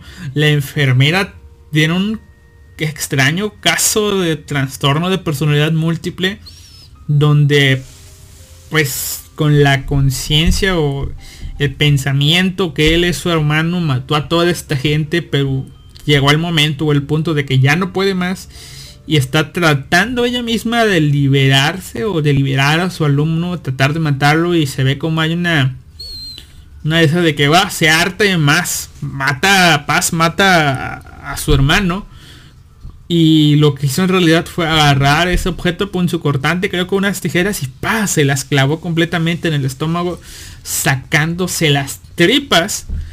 Pues, y ahí, ¿no? Y obviamente el protagonista quedó ahí todo derrotado y eso nos cuenta que al parecer eh, la enfermera sí tuvo un hermano cuando era niña, pero ocurrió un lamentable accidente donde ella terminó matando a su hermano. Les digo, yo pienso que es un accidente, no sé. Y a causa de eso ella creció traumada y eso y desarrolló esta personalidad múltiple creyendo que ella era su hermano matando gente, no sé por qué diablos. Y pues eso. Al final este, él le contó a la policía de que la enfermera estaba loca, creyó que era su hermano, mató a toda esta gente y al final se suicidó. Pero la policía, como es la policía, la verdad de esta historia tan increíble no la creyó. Todo lo, se lo atribuyó a que había sido un caso de asesinatos en serie donde él, el protagonista, había sido una víctima más, pero pues bueno, la alcanzó a, a, librar y pues ahí lo tenemos, ¿no? Nos cuentan que a partir de ese día el fantasma de ¿cómo se llama? El fantasma de Ryoko Hayakawa eh, siga nuestro protagonista a donde quiera que él vaya. Y pues los personajes que van a existir en todos los capítulos son estos. Eh, nuestro protagonista, y siempre va a estar ahí el fantasma de Ryoko Hayakawa. El fantasma que siempre va a estar acompañándolo. Y bueno, ese, ese ha sido el capítulo 1, la introducción. El motivo por el cual, eh, pues, la fantasmita esa se convirtió en fantasma, supongo yo. No sabemos por qué siempre lo sigue ahí. De hecho, más adelante aparece otro personaje eh, de los que se van a quedar, supongo yo, que es un Idol Dark, que comenta de que no es que el fantasma la sigue o siga al protagonista, sino que el mismo protagonista está haciendo que el fantasma no se pueda ir. De hecho, le llegan a preguntar al protagonista, oye, ¿cuándo vas a dejarla ir? Y ahí te puedes poner a pensar de que, ok, tal vez el protagonista no quiera, eh, pues, no sé, no quiera, quiera decirle algo a ella o, o, algo está pasando que quiera pues evitar que ella se vaya, ¿no? Digamos que ya nos contaron un poco de la situación de que eran amigos de la infancia, pero de una u otra forma se fueron dejando de hablar y después ella termina muriendo de esa forma tan trágica y terrorífica. Eh, Tal vez por ahí vaya el asunto, lo del polémico final. No tengo idea, pero bueno, vamos a esperar a disfrutar este viaje y si llega el momento donde no hay más en español y hay que leer en inglés, pues capaz que me la viento. Porque la verdad sí me está gustando mucho. Después vamos... Yo he leído hasta el capítulo 3. 5 Y no sé si contar las otras dos historias porque son dos historias que se pueden contar eh, así rapidito. No muchas tienen relevancia para cosas más en futuro. Son cosas más, este... ¿Cómo les diré? Que tienen un cierre perfecto, que te dejan con ese giro en la trama, ese shock. Pero bueno, vamos a ver. Si no hay quejas en el chat y eso, pues vamos a pasar al capítulo 2, que es un, de, uno de esos pocos capítulos que tienen relevancia en capítulos más adelante. El capítulo eh, se llama La leyenda de la isla Batre. Nos cuentan, al menos en la traducción esta, que en esa isla hace mucho tiempo estaban los Kirishitans, que es una japonización muy bastardizada de, de los cristianos. Ya sabrán ustedes que Japón es un país politeísta, adora muchos dioses, pero, eh, pues bueno, en algún momento de su historia, eh, los pues cristianos evangélicos llegaron a eso, a evangelizar esas tierras. Y fueron aceptados en un principio pero llegó el punto donde hubo una especie de cacería de brujas donde los jefes, tipo Oda Nobunaga y demás, eh, ordenaron la caza y asesinato de todas estas personas. No sé por qué razón, pero los quisieron eliminar. Eh, supongo que vieron en peligro su, su dominio sobre las tierras, sobre la gente. Y pues comenzaron esta, esta, esta cacería de brujas, ¿verdad? Bueno, resulta ser que en esta isla se hace mucho mucho tiempo murieron un par un parecito y algunos cristianos eh, de estos por esta cacería de brujas. Y pues el protagonista llegó a través de un barco a esta isla acompañado a su amigo gordito. ¿Por qué? Porque su amigo gordito formaba parte del club de ocultismo de la escuela. Y se preguntaron ustedes, ¿el amigo gordito pervertido estaba interesado en el ocultismo? La verdad es que no. La persona que estaba interesada en el club de ocultismo es una chica, la presidenta de este club. La clásica chica bajita, eh, tetona de lentes, que le gusta ser mandona con su, con su este, pues con su club, que pues ese, ese, ese personaje estereotípico, ¿no? Tetona, mm, que le gusta meter en problemas a todos los demás conforme, eh, o, con tal, mejor dicho, de satisfacer sus gustos, tetona además, llama la atención de los demás por ser tetona y, y demás, ¿no? Ya dije que es tetona. Bueno, eh, esta tiene su, su, su grupito de seguidores donde está el amigo del protagonista que son otros tipos de gorditos y acá que simplemente se ve que están ahí porque quieren darle a la presidenta y no precisamente consejos. Y no, desde ya chicos que estén en esa situación le digo, tanto a los de del manga como a los del mundo real no, no va a pasar, pero bueno, sigan pensando en esas ilusiones. Eh, ¿Qué más? Pues sí, llegan a esta isla, hasta un ancianito contándoles la historia de que hace mucho, mucho tiempo los, los sujetos estos fueron ahí, eh, fueron perseguidos, fueron, pues ahora sí que terminaron eh, muriendo a manos de, sus perseguidores y ya, ¿no? Pero ven una cueva donde pues, por ahí murieron, que ahí fueron encerrados y terminaron el resto de sus vidas, ¿no? Pero el fantasmita que estaba ahí señala un, le señala un lugar al protagonista, el protagonista va, se asoma el risco y oh sorpresa, un policía muerto. Sí. Un policía muerto y en estado de descomposición. Eh, pues está ahí los... Pues ahora sí que es un gran revuelo de... ¡Ah! Encontraron un cuerpo. Y pues llevan a los chiquitines ahí a una iglesia a beber su bebidita y prepararse para irse, ¿no? Pero no se dan cuenta de que uno a uno van cayendo dormido. Algo pasó. El- la chica fantasma trata de advertirle al protagonista, pero este no se da cuenta y también cae dormido.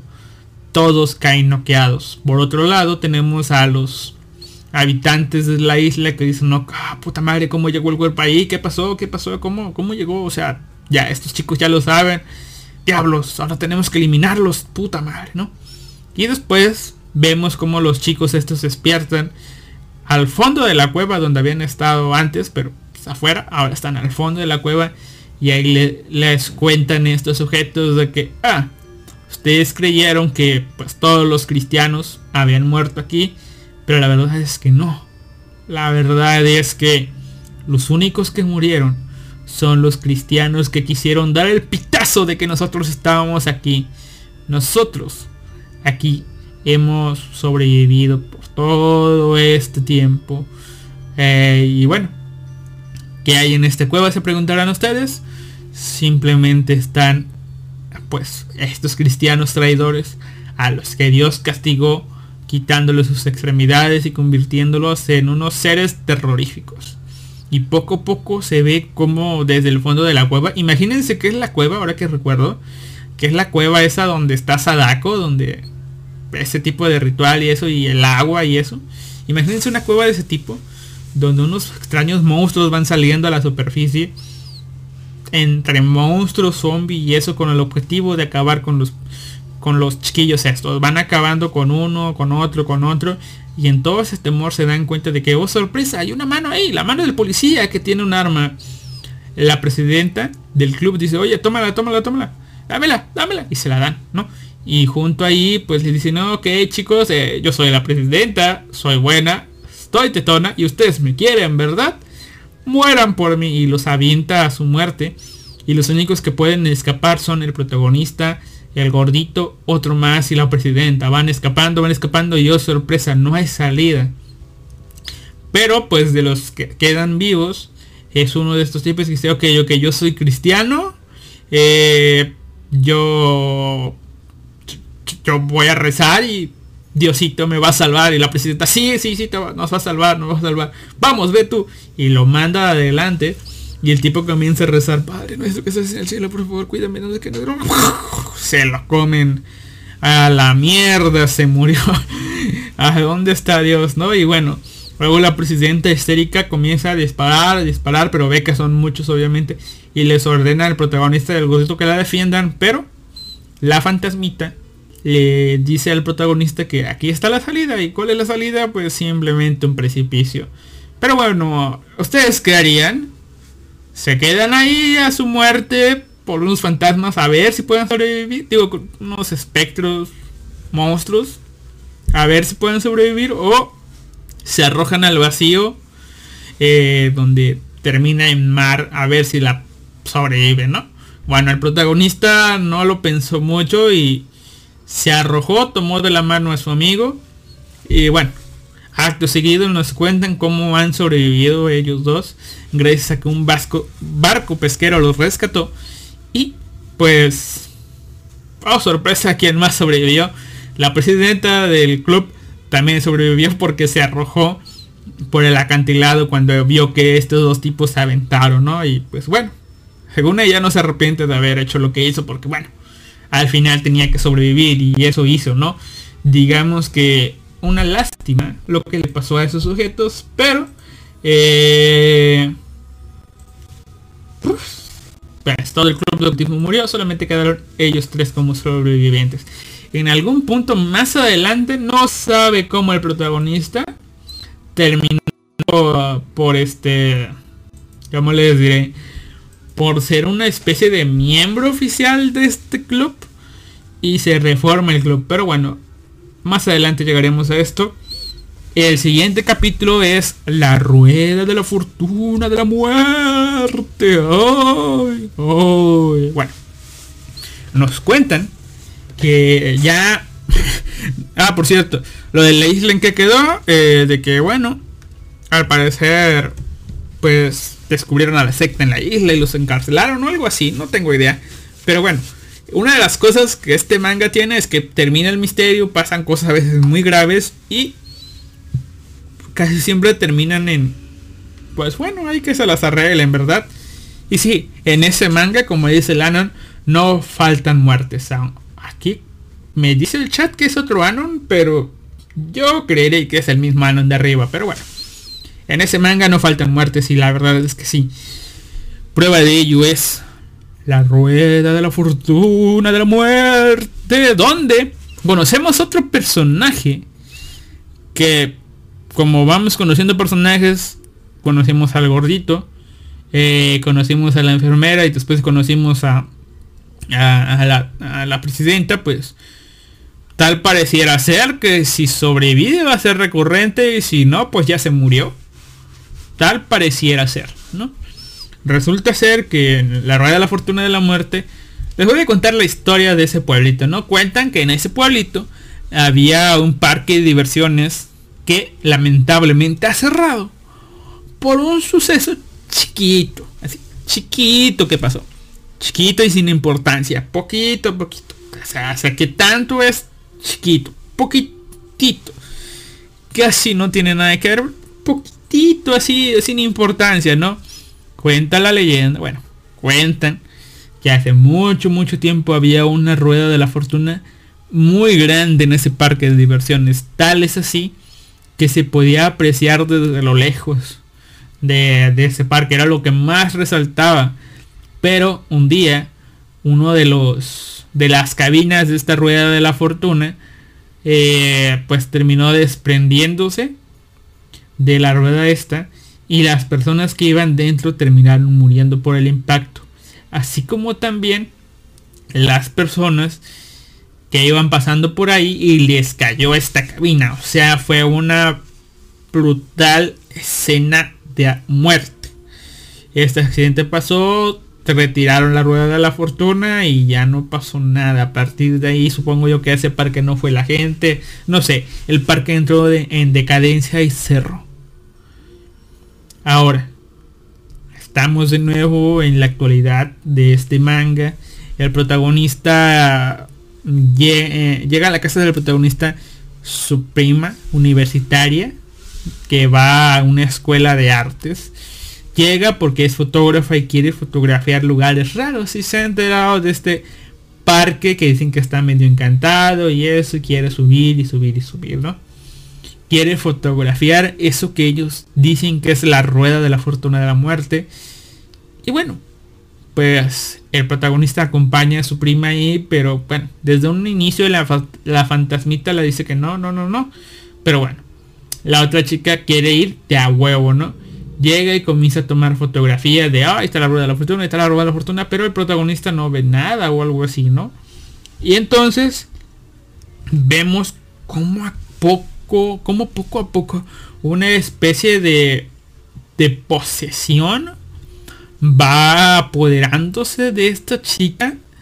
Tal es el punto de que deja la casa de sus padres y se muda ahí con, con su primo y con su tía para ir todas las noches a fotografiar eso, ¿no?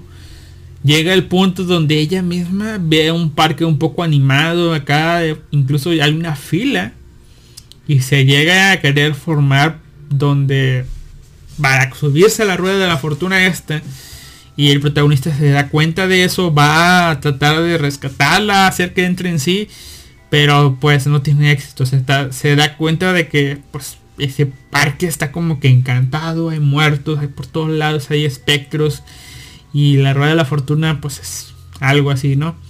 Al final el protagonista, la verdad no me acuerdo ni cómo se zafa de esto, creo que el fantasma le ayuda mucho, pero bueno, como dice, las muertes no faltan aquí. Y eh, a la mañana siguiente, ya cuando la, prima del protagonista ya está muy poseída, ¿no? Termina siendo encontrada muerta. Ahí, en ese parque abandonado. Como si un objeto muy grande le hubiera caído desde un lugar muy alto. Cosa extraña, o sea, como si una cabina de la rueda de la fortuna le hubiera caído. Lo extraño es que obviamente no hay rueda de la fortuna. y no se encontró ningún otro objeto que pudiera cumplir con las características de ahí. O sea, es como si algo lo hubiera aplastado, pero no había nada. Queda ahí como un caso muy raro. Lamentablemente, la prima del protagonista ha muerto. Y, pues, lamentablemente no tenemos un personaje recurrente para más adelante. Pero bueno, sigamos con eso. Aquí yo ya venía en el manga de que eh, te van presentando esto, te van acá más raro. Eh. Como que le iba agarrando la onda al manga. Y después me salen con el capítulo 4 y el capítulo 5. El misterio. El misterioso capa del templo Tenkoji, ¿no? Nos presentan de entrada que hay una investigación donde. Donde. Están. ¿Cómo les diré? Desenterrando cosas en una zona eh, y hallaron una especie de calavera, cadáver de algo deforme. Y bueno, ya después es como una construcción y hallan algo raro, un, calavera de, algún animal X, ¿no? Y ya después comienza el manga y la historia, donde nos presentan al protagonista, que ah, les digo, en algún punto el gordito y la presidenta lo van arrastrando al club de ocultismo porque algo o cosas pasan cuando él está. Eh, y van a un templo donde se dice que hay la momia de un capa. Y van, van con el monje del templo, el parecito, ese que siempre está en los templos, el viejito. Y le piden que lo vea. Y le saca la caja, se las enseña y aquí está la momia del capa y eso. Vamos a verla, vamos a verla. Y dicen, no, no pueden verla. ¿Por qué? Porque hace eh, algún tiempo mi antecesor eh, pues quiso abrir esta caja. La abrió y puff, tiempo después se murió. Y yo no me quiero arriesgar, chiquitines. Así que bueno, ah, me llaman, déjenme ir, me voy a la otra cuarta una llamada que tengo rapidito, rapidito. Y después les queda ahí la presidenta, el gordito y el prota y dice, ah, bueno, eh, vamos a abrir la caja. El protagonista dice, no, no la tenemos que abrir, no nos dieron permiso. Pero la presidenta es alguien más avispado y dice, oye, ¿no estás viendo, güey? Este vato nos dijo que no puede, pero se fue. O sea, nos está diciendo que, él se va a hacer de la vista gorda y nosotros la abrimos. Vamos a abrirla. Y bueno, abren eso y... ¡Tas! Está ahí. Una este, un capa momificado completamente. Regresa el monje, se enoja. ¡Ah, chamaquillos del demonio! ¿Por qué la han abierto? ¡No! Ahora están malditos. Y dice, no, no, no, yo no fui, fue el prota, fue el prota. Y el prota, yo, yo no fui, fuiste tú. No, fuiste, fuiste tú, ya di la verdad. Y pues termina así. Eh, de esta forma. De esta forma y bueno terminan regañados, los dos tipos se van, no pueden ir a su casa, así que van a un hotel a quedarse. Pero el prota despierta, creo que por el fantasma. El fantasma de su amiga de la infancia, que siempre está ahí. Despierta y les dice que pues sus amigos no están. Los va a buscar. No, creo que despierta en el campo el protagonista. La despierta el fantasma y se da cuenta de que sus amigos, bueno, el amigo y la presidenta están ahí excavando junto al monje y los otros tipos de la construcción están excavando algo, están excavando y poco a poco comienzan a, pues lo que parece, ¿no? O sea, la presidenta se comienza a sorprender porque de, la excavación sale algo grandísimo. Sale una especie de platillo volador y la presidenta está, ah, lo ves, lo ves, está ahí, está ahí, ¿no? Y pues sí, resulta ser que era como una especie de platillo volador donde había un montón de capas. Y los capas ya actúan más como capas. Y recuerdan las leyendas de los capas. Los capas sacan de los humanos una cosa que se llaman Shirikodama. Que son unas bolitas que sacan del ano de los humanos. Bueno. Acá le dan un giro más macabro y perturbantemente... Eh, ¿Cómo es? no me acuerdo ni cómo es, este, no sé qué palabras describir esto, ¿no? Las shirikodamas, bueno, los capas sacan con una especie de mecanismo introducen ah, como si fuera una especie de dedos en el ano de las personas. Del padrecito, digamos. Dices, dices tú, va a sacar la Shirikodama, pero no. Sacan todas las tripas, las entrañas de las personas, estómago, riñones, este, hígados. Y bueno, al parecer se las empiezan a comer. Y ahí el protagonista y la, presidenta sobre todo teoriza de que estos capas en realidad son extraterrestres que vienen y las shirikodamas que dicen no son tal cual shirikodamas, sino que los extraterrestres, estos bichos en forma de capa o capas que confundieron con extraterrestres que confundieron con capas o que los nombraron como capas, en realidad vienen aquí a la Tierra a alimentarse de las entrañas de los humanos. Y bueno, aquí se van los, estos tipos y tú dices, wow, agarraron una leyenda japonesa. Eh, hubo una aura de misterio y le dieron un giro y un significado a las cosas de esta leyenda. Y yo dices, ah, su puta madre, wow. Sí, sí me está sorprendiendo manga. Sí me está sorprendiendo. Quiero ver más y seguir viendo más. Y en el siguiente, este, este sí me gustó por el hecho de cómo es. Que es la compañera que estaba, pero no le da un un aire más tranquilo a este manga, o sea, no tan ¿cómo les diré? No tan de miedo, pero sí inquietante. Por el hecho de cómo están las cosas, el contexto en el que está el protagonista. Y sí es algo inquietante, la verdad. Resulta ser que el protagonista está solo en su casa. Ya sabíamos que el protagonista, o bueno, no sé si ya sabíamos o vamos a ver, pero el protagonista vive solo en su casa, junto con su madre. Pero en esta ocasión el protagonista está solo. ¿Por qué? Porque su madre se fue de vacaciones y lo dejó solito. Entonces, imagínate tú, estás ahí solo en tu casa, rascándote los huevos o los pechos en el caso de que seas mujer ahí, tragando, tragando moscas ahí, haciendo la vida del vago. De pronto, suena el timbre, vas, abres, te das cuenta de que es esa compañera, o lo que tú crees que es una compañera de tu clase, porque trae el uniforme de tu escuela, y te dice, oye, eh, déjeme pasar, permíteme usar el baño, no es... Y no es bonita. Eh, fea para los estándares del manga, pues, pues, bueno, es esa chica que no destaca, esa chica que se peina con peinado escolar al 100%. Ese tipo de chicas te piden entrar a tu baño. Y tú, pues, anodado ahí. Aparte, tengo muchas ganas. Bueno, la dejas entrar, entra a tu baño.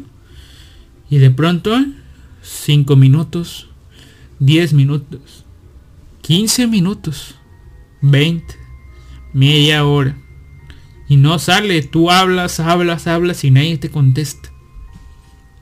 Ante la incertidumbre de si en verdad una compañera de clases fue a tu casa a pedir tu baño prestado, entró, abres la puerta y no hay nadie.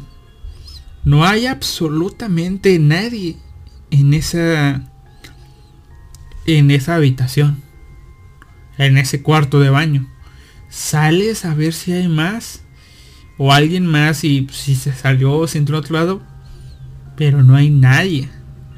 Entonces ahí recibes una, una llamada, comienza a comunicarte con tu amigo gordo pervertido a ver si conoce a, a, alguna chica que se llame tal cual y eso y pues el tipo dice, "No, pero tengo fotos si quieres" y comienza a investigar quién podría ser esta esta extraña chica, ¿por qué?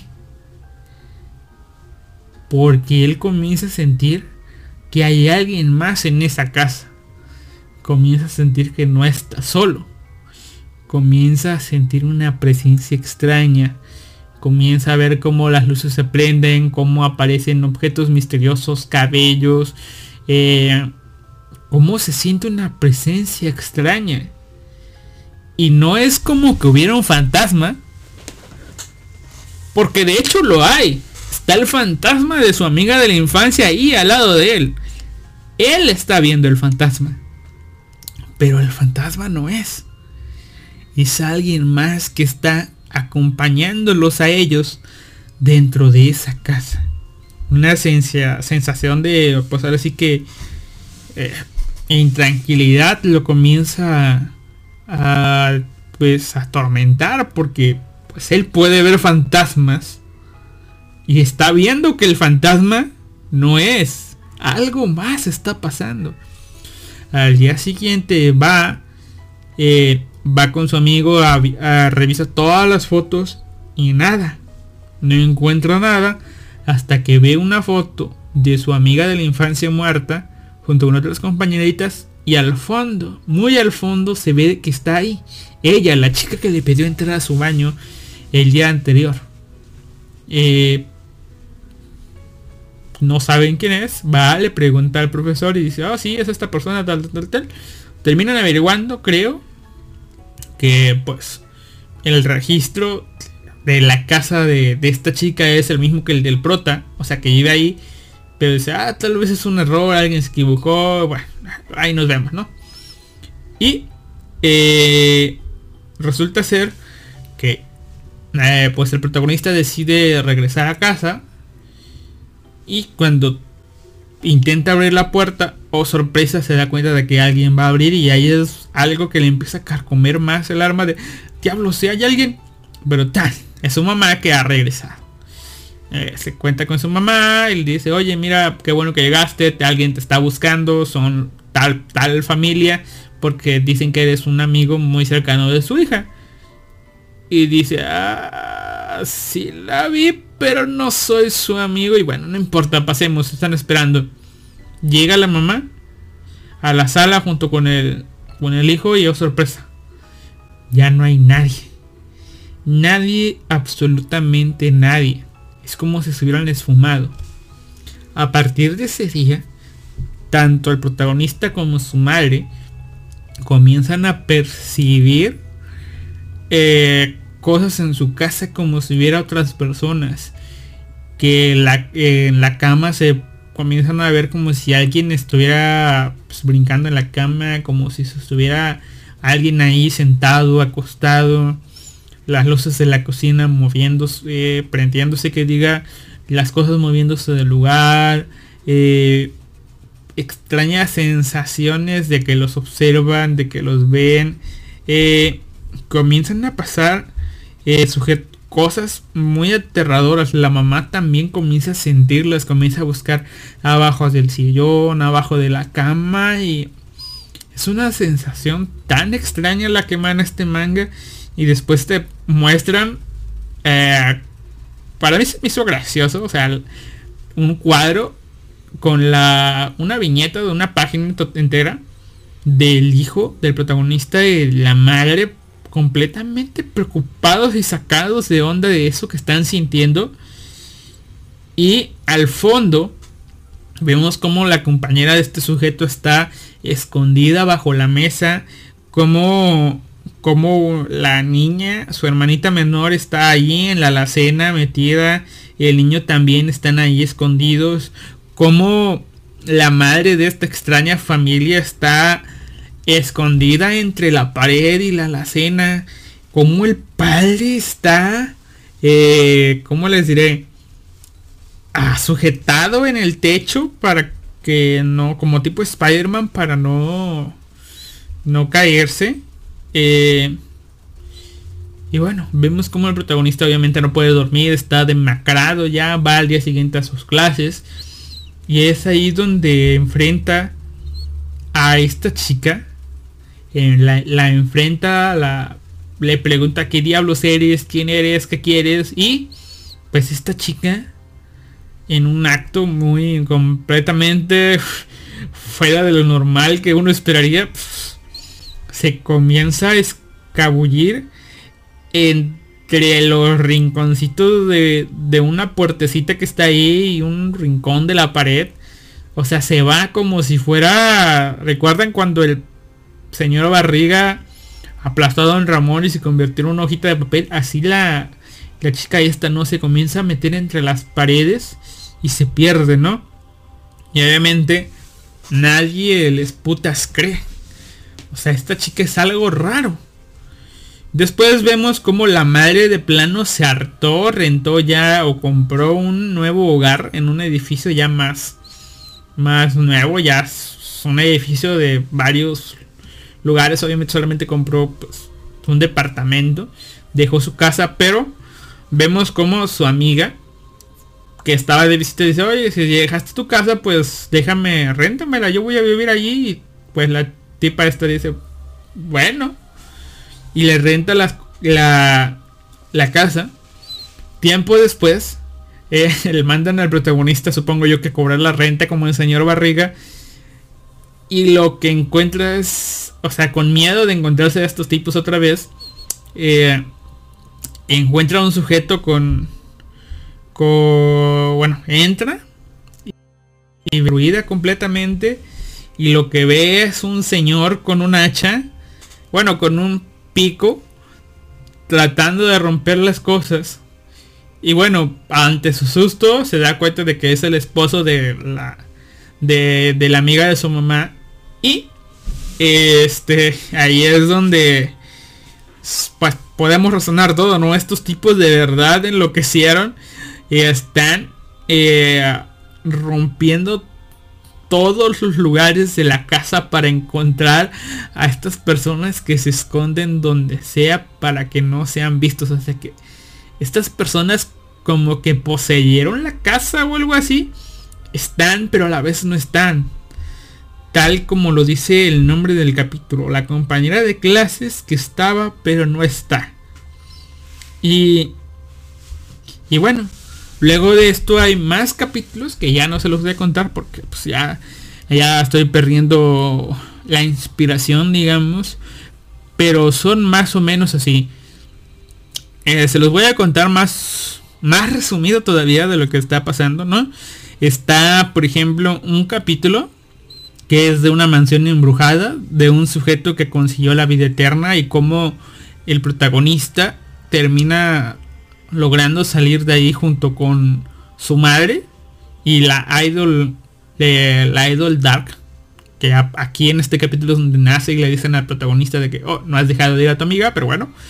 Y aquí es donde vemos que esta idol dark tiene poderes. Aparte de sentir a los muertos puede dejar que estos muertos la poseen y va a haber ocasiones donde el fantasma de la amiga de la infancia del protagonista posea el cuerpo de la Idol Dark para salvarlo. Pues ahora sí que de forma más directa. También tenemos la captura del Tsuchinoko en el, monte, en el monte Urakami. Este me pareció interesante porque ustedes conocen el Tsuchinoko.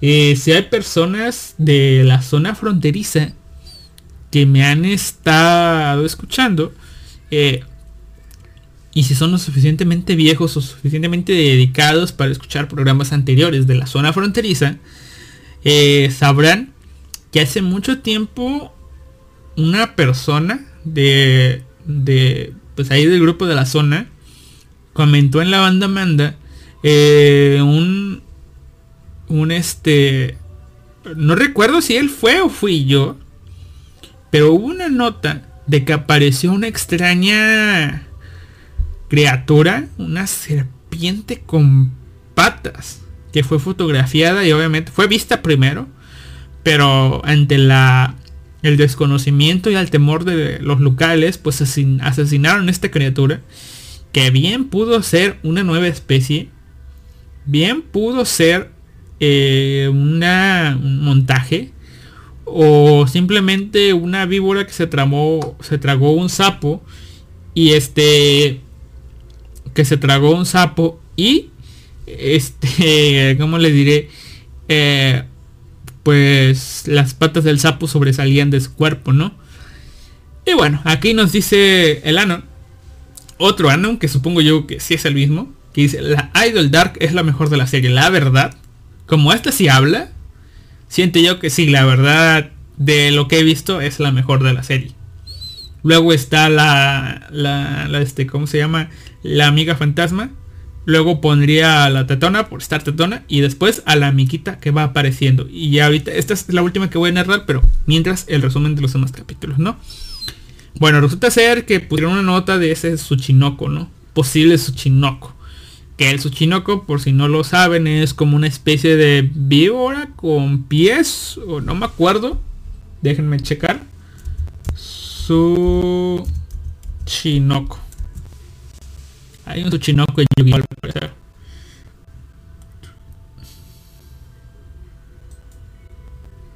Y el Tsuchinoko tiene... Es un yokai, dice... El Tsuchinoko, conocido literalmente como desobador de tierra, es un yokai de la cultura japonesa. Literalmente serpiente melera, dice el nombre de ta. De acuerdo con la leyenda, el Tsuchinoko se describe con un aproximado de 30 y 80 centímetros de largo, similar en apariencia a una serpiente, pero con un grosor central mucho más ancho que su cabeza y cola. Posee colmillos venenosos simila- similares a los de una víbora. Algunos relatos aseguran que es un animal mitológico que es capaz de saltar un metro de distancia y emite un desagradable sonido. Y bueno, en este manga resulta ser que los compañeritos estos van a buscar al Tsuchinoko, pero me acabo de dar cuenta de que eh, al buscar este Tsuchinoko eh, se presentan dos personajes y uno de estos personajes pues obviamente no había aparecido antes pero otro es una chica que apareció en un capítulo anterior que yo me salté para narrar mejor pero bueno cosas que pasan verdad pero bueno vamos a ir con el Tsuchinoko al final cuando estos tipos se encuentren con el Tsuchinoko también se dan cuenta de que hay una especie de gorilas gigantes barra yetis barra pie grandes que están en esa zona y que justo cuando ya la van a palmar van a joderse y esto eh, aparecen los uchinocos de hecho creo que la chica había capturado un suchinoko eh, tal vez por eso los demás uchinocos van ahí y bueno aparece el Tsuchinoko y cuando está a punto de matar a, los protagonistas estos gorilas gigantes, pues va. El Tsuchinoko se termina comiendo a este gorila de un bocado. Y es ahí donde el protagonista y la otra tipa creo que dan la, la teoría de que oh, tal vez en esta montaña viven estos gorilas gigantes y viven los Tsuchinokos y para controlar a la población de los gorilas, los Tsuchinokos, que son el enemigo natural de estos gorilas, pues se los comen y por eso no los vemos tanto, ¿no? Y de fondo vemos un, un Tsuchinoko guiándonos un ojo. ¿Eh? Pero bueno. La historia de esta, de la chica esta que aparece en este capítulo, creo que va a ser una recurrente también. Me pareció de lo más cabrona, ¿no? Es. Es uno, creo que es el primer capítulo del segundo volumen. Que se llama El Fantasma. eh, el Fantasma Querubín. Eh, aquí en, en esta historia solamente vemos la participación de- del protagonista y del amigo gordito y de una nueva chica que, que les pide ayuda a estos dos chicos porque son del club de ocultismo pareciera ser y este pues al parecer siente una extraña presencia en su casa como si hubiera un fantasma no por eso los invita a su casa el protagonista va y ahí es donde se da cuenta de que está el fantasma de un pequeño y adorable niño, un niño de pelo blanco, una cosa tierna y hermosa, ¿no? Muy bonito que gusta de, de hacerle bromas a, a las personas, es, ya saben, la representación del fantasma de un niño juguetón eh, y todo, ¿no? Eh, el protagonista, pues, ya que le invitaron, está investigando la casa y siente que, que hay algo, hay algo, ¿cómo se llama? En, pues en esa casa y eh, sube al ático y encuentra una caja abandonada en ese ático y este abren la caja y no encuentran nada simplemente es una caja llena vacía llena llena de rayones pero bueno ahí queda todo se van Después esta familia, la familia de la chica esta que pidió ayuda, contratan a una... Eh, contratan a una medium, según. Y esta va a hacerle una especie de limpia a la casa y dice, oh sí, aquí hay un fantasma, sí, es un chico. Y no parece ser japonés, o sea, lo que vio el protagonista. Un fantasma de, un niño de pelo blanco. Y la chica esta que está escuchando pues tanto a esta como a la otra dice, ok, mi amigo este vio este fantasma y este también y, y la mujer esta está diciendo, no, pues este chico sí es muy travieso, puede empezar a molestar, así como si fue fuera un duende, dice, al parecer no, no se ha dado cuenta que, que ha muerto, ¿no? Y sigue narrando las visiones de, de, esta, de esta señora. Y dice, no, pues Tal pareciera ser que la madre del chico este abusaba mucho del pequeñito. El pequeñito su, sufría bastante, ¿no? Y la, la mujer esta pues, pues comienza a ver todo este pasado del niño. Y es allí donde decide ir al ático, a donde fue protagonista. Pero tan solo de asomar la cabeza, esta cae despavorida y comienza a decir que no quiere nada que ver con esta casa y se va. Y advierte que deberían irse de la casa eh, en cuanto puedan, ¿no? Ante esta situación, pues la, la chica decide ir con su eh, con el compañerito de clases, o sea, con el, con el protagonista a decirle que, que, lo ayude, que quiere saber qué onda, si se puede arreglar esto y, y todo. Y terminan yendo con el padre eh, de de pues ahora sí que de la señora esta que vivía antes en la casa la madre del niño. Y es allí donde pues este cómo se llama se encuentra con el sujeto y les cuenta les cuenta la, la situación no que al parecer el niño este si era su nieto o sea si era hijo de la mujer esta que nunca supo quién era el padre, pero que estaba obviamente claro de que pues, no era alguien japonés por las facciones y el pelo blanco que tenía. Eh, y que su hija llamaba a ese niño o se refería a él como si fuera el hijo del diablo y lo trataba, lo, lo trataba bastante mal, llegando al punto de encerrar al niño en, una caja en el ático con cruces grabadas. Y cuentan ahí, que es la caja que encontraron en el ático, que el niño no, pudo defenderse y terminó terminó muriendo de hambre. El abuelo se lamenta por no haber podido evitar eso y que el, niño este haya muerto, ¿no? Eh, y bueno, la madre de este niño pues terminó en el hospital completamente loca y pues al parecer no va a salir nunca, ¿no? Pero eh, siguiendo pues ya la historia está toda decepcionada, la muchacha está muy triste de lo que le pasó al niño, lo que estaba viviendo.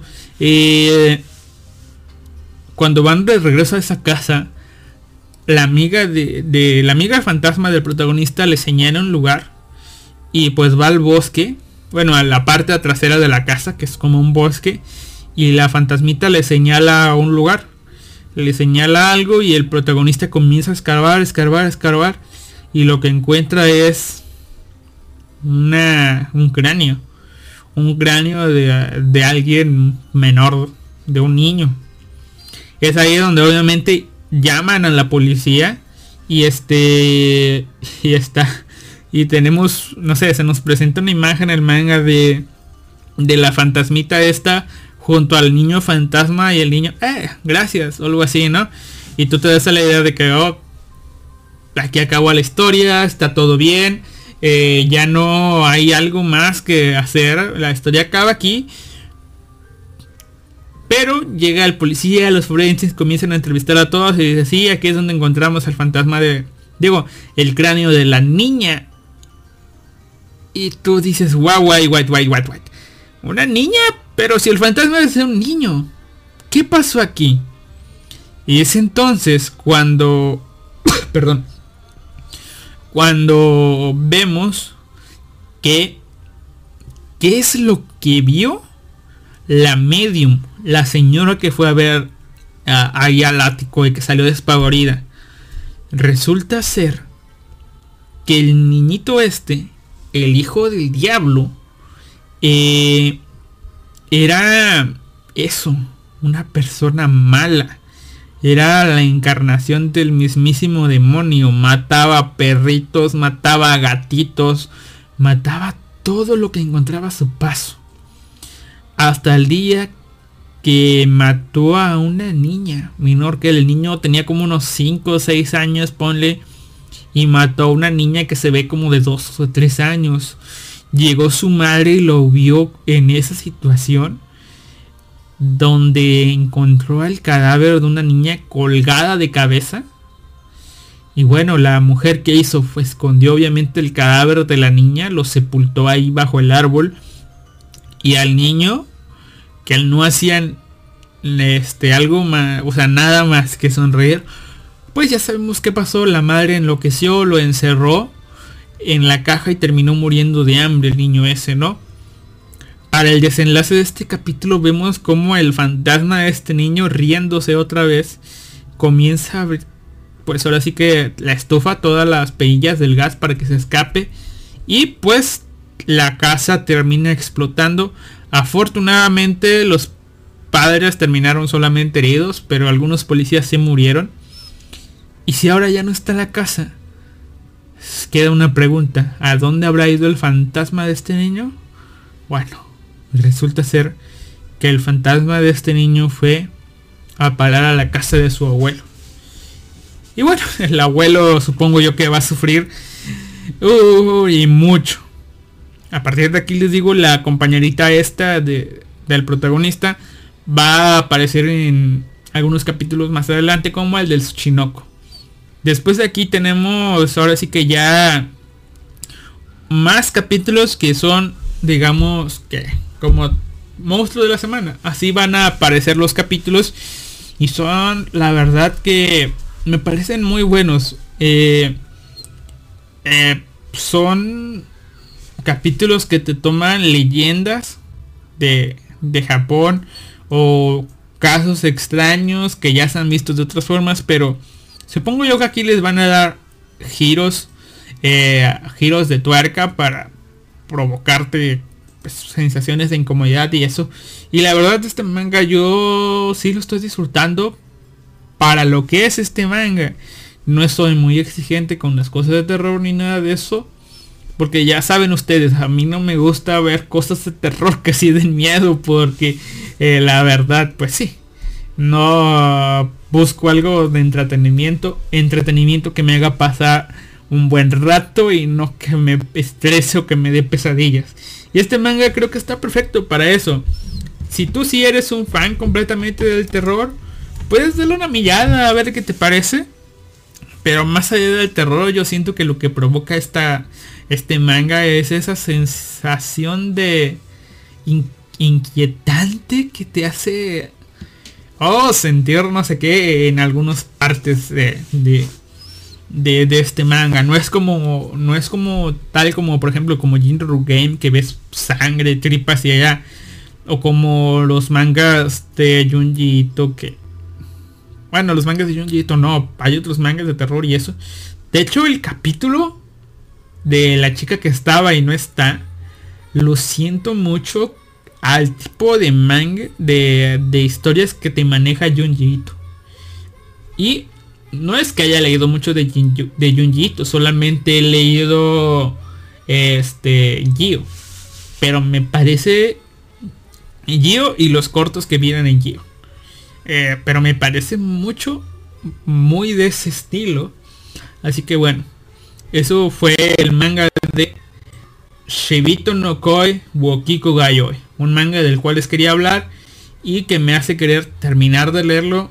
Mínimo está en español, luego ver si lo leo en inglés y también buscar otros los otros mangas que tiene publicados y que, están disponibles como bueno ya ni sé cuáles son cuáles son pero hay unos creo que es Tokimeki no Kenia creo que se llama uno de sus más recientes, para poder leerlo y ver qué tal. Eh, bueno, ahora sí, acabo el tema de esta forma para poder este pues dejarle a ustedes más capítulos. Por ejemplo, el de la caja Gola. A mí me gustó mucho. No tengo tan fresco la situación. Por eso no quiero arruinárselas por si quieren leer este manga y no lo han leído. Así que vayan a, vayan a verlo. Y luego vienen, comentan en el podcast en Evox. Porque recuerden, estamos en Evox y también en Spotify. Y comentan qué les pareció. Pueden echarse la noche de Halloween o la de Día de Muertos leyendo este manga y disfrutando. Pero la noche de 2021, porque este manga, digo, este podcast va a ser subido la semana que entra, así que esto es todo por el programa. Solamente que antes de cerrar, quiero hacer un pequeño comentario de todos los animes que estoy viendo. Eh, el único que estoy viendo el que digamos que me sorprendió. Porque no esperaba nada. Y estoy disfrutando mucho. Paréntesis, porque, por ejemplo, estoy disfrutando mucho Iwakakeru como un buen Spokon. Estoy disfrutando, eh, ¿qué más? Yukoku no Moriarty como la, la, sorpresa, el manga, el anime que más me gusta, me está gustando esta temporada, creo. También Kimi Toboku no Saiko en, el aspecto de romance. Mahouka como el Onisama Danmachi como siendo Danmachi con un... Ah, ah, sí, cierto, con un giro a lo que te estaban viniendo a contar para hacer, digamos, extender un poco más las cosas y la profundidad de ese ambiente que están creando, de, de ese mundo fantasioso. Y como Kuro Westgate Park también. Pero de todos ellos tenía expectativas mínimas, pero las tenía que cumplían.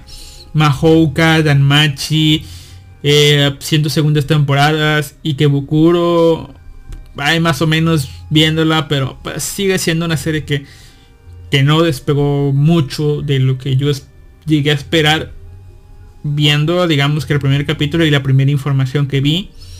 Eh, Yukoku no Moriarty, que sí, está buena, me está gustando. Jujutsu Kaisen ya sabía que era. Pero para mí la sorpresa, o sea, lo que más estoy disfrutando esta temporada por el hecho de que no esperaba nada. No esperaba ni siquiera verla.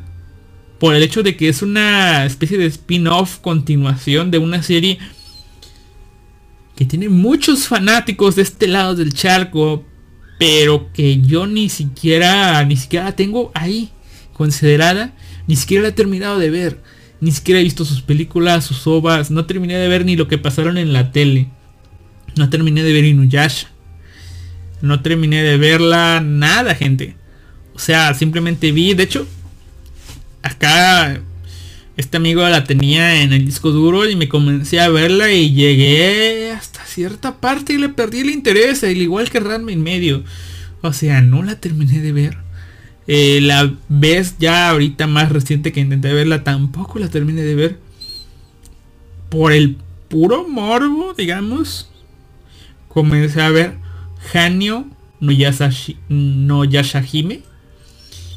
Y la verdad es que me gustó. O sea, me, me está gustando la relación que presentan las tres chiquillas estas. El protagonismo que está en Towa eh, la personalidad de, de Setsuna, el cómo es el personaje de, ¿cómo se llama? La hija de, Inuyasha que se llama... ¿Dónde está? ¿Dónde está? ¿Dónde está? ¿Dónde está? Towa, Setsuna y Moroja, que está.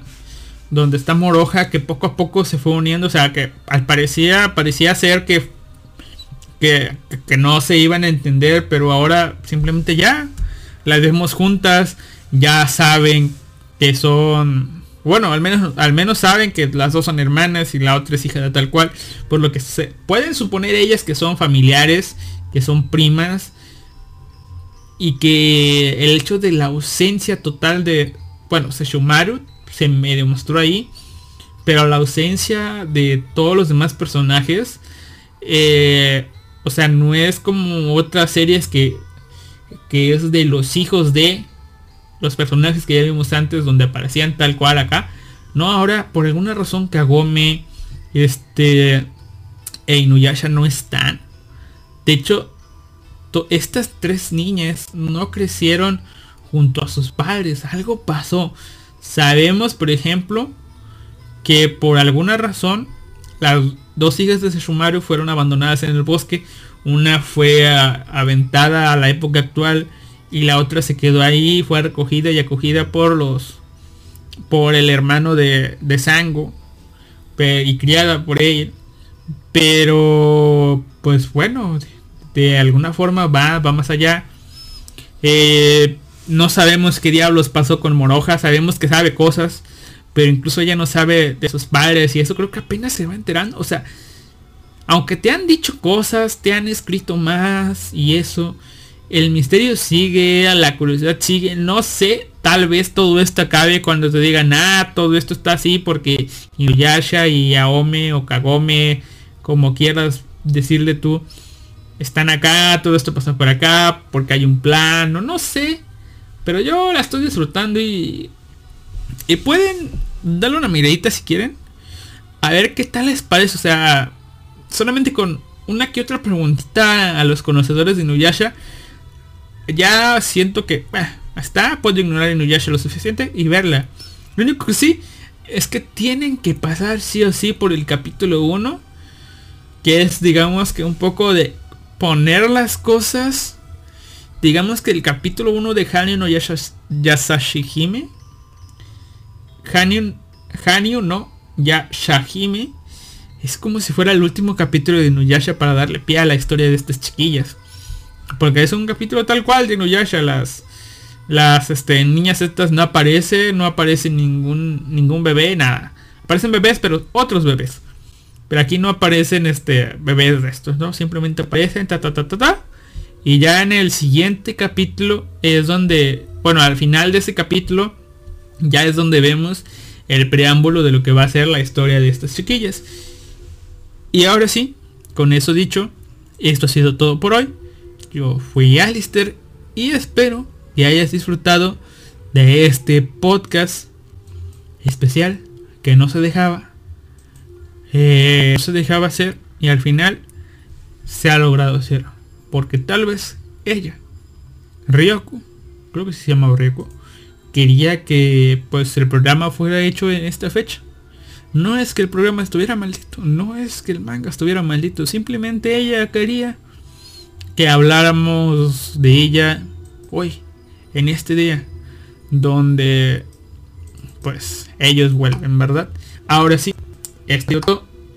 Nos vemos la próxima semana. Anon que publica porno. Gracias. Gracias. Gracias por venir.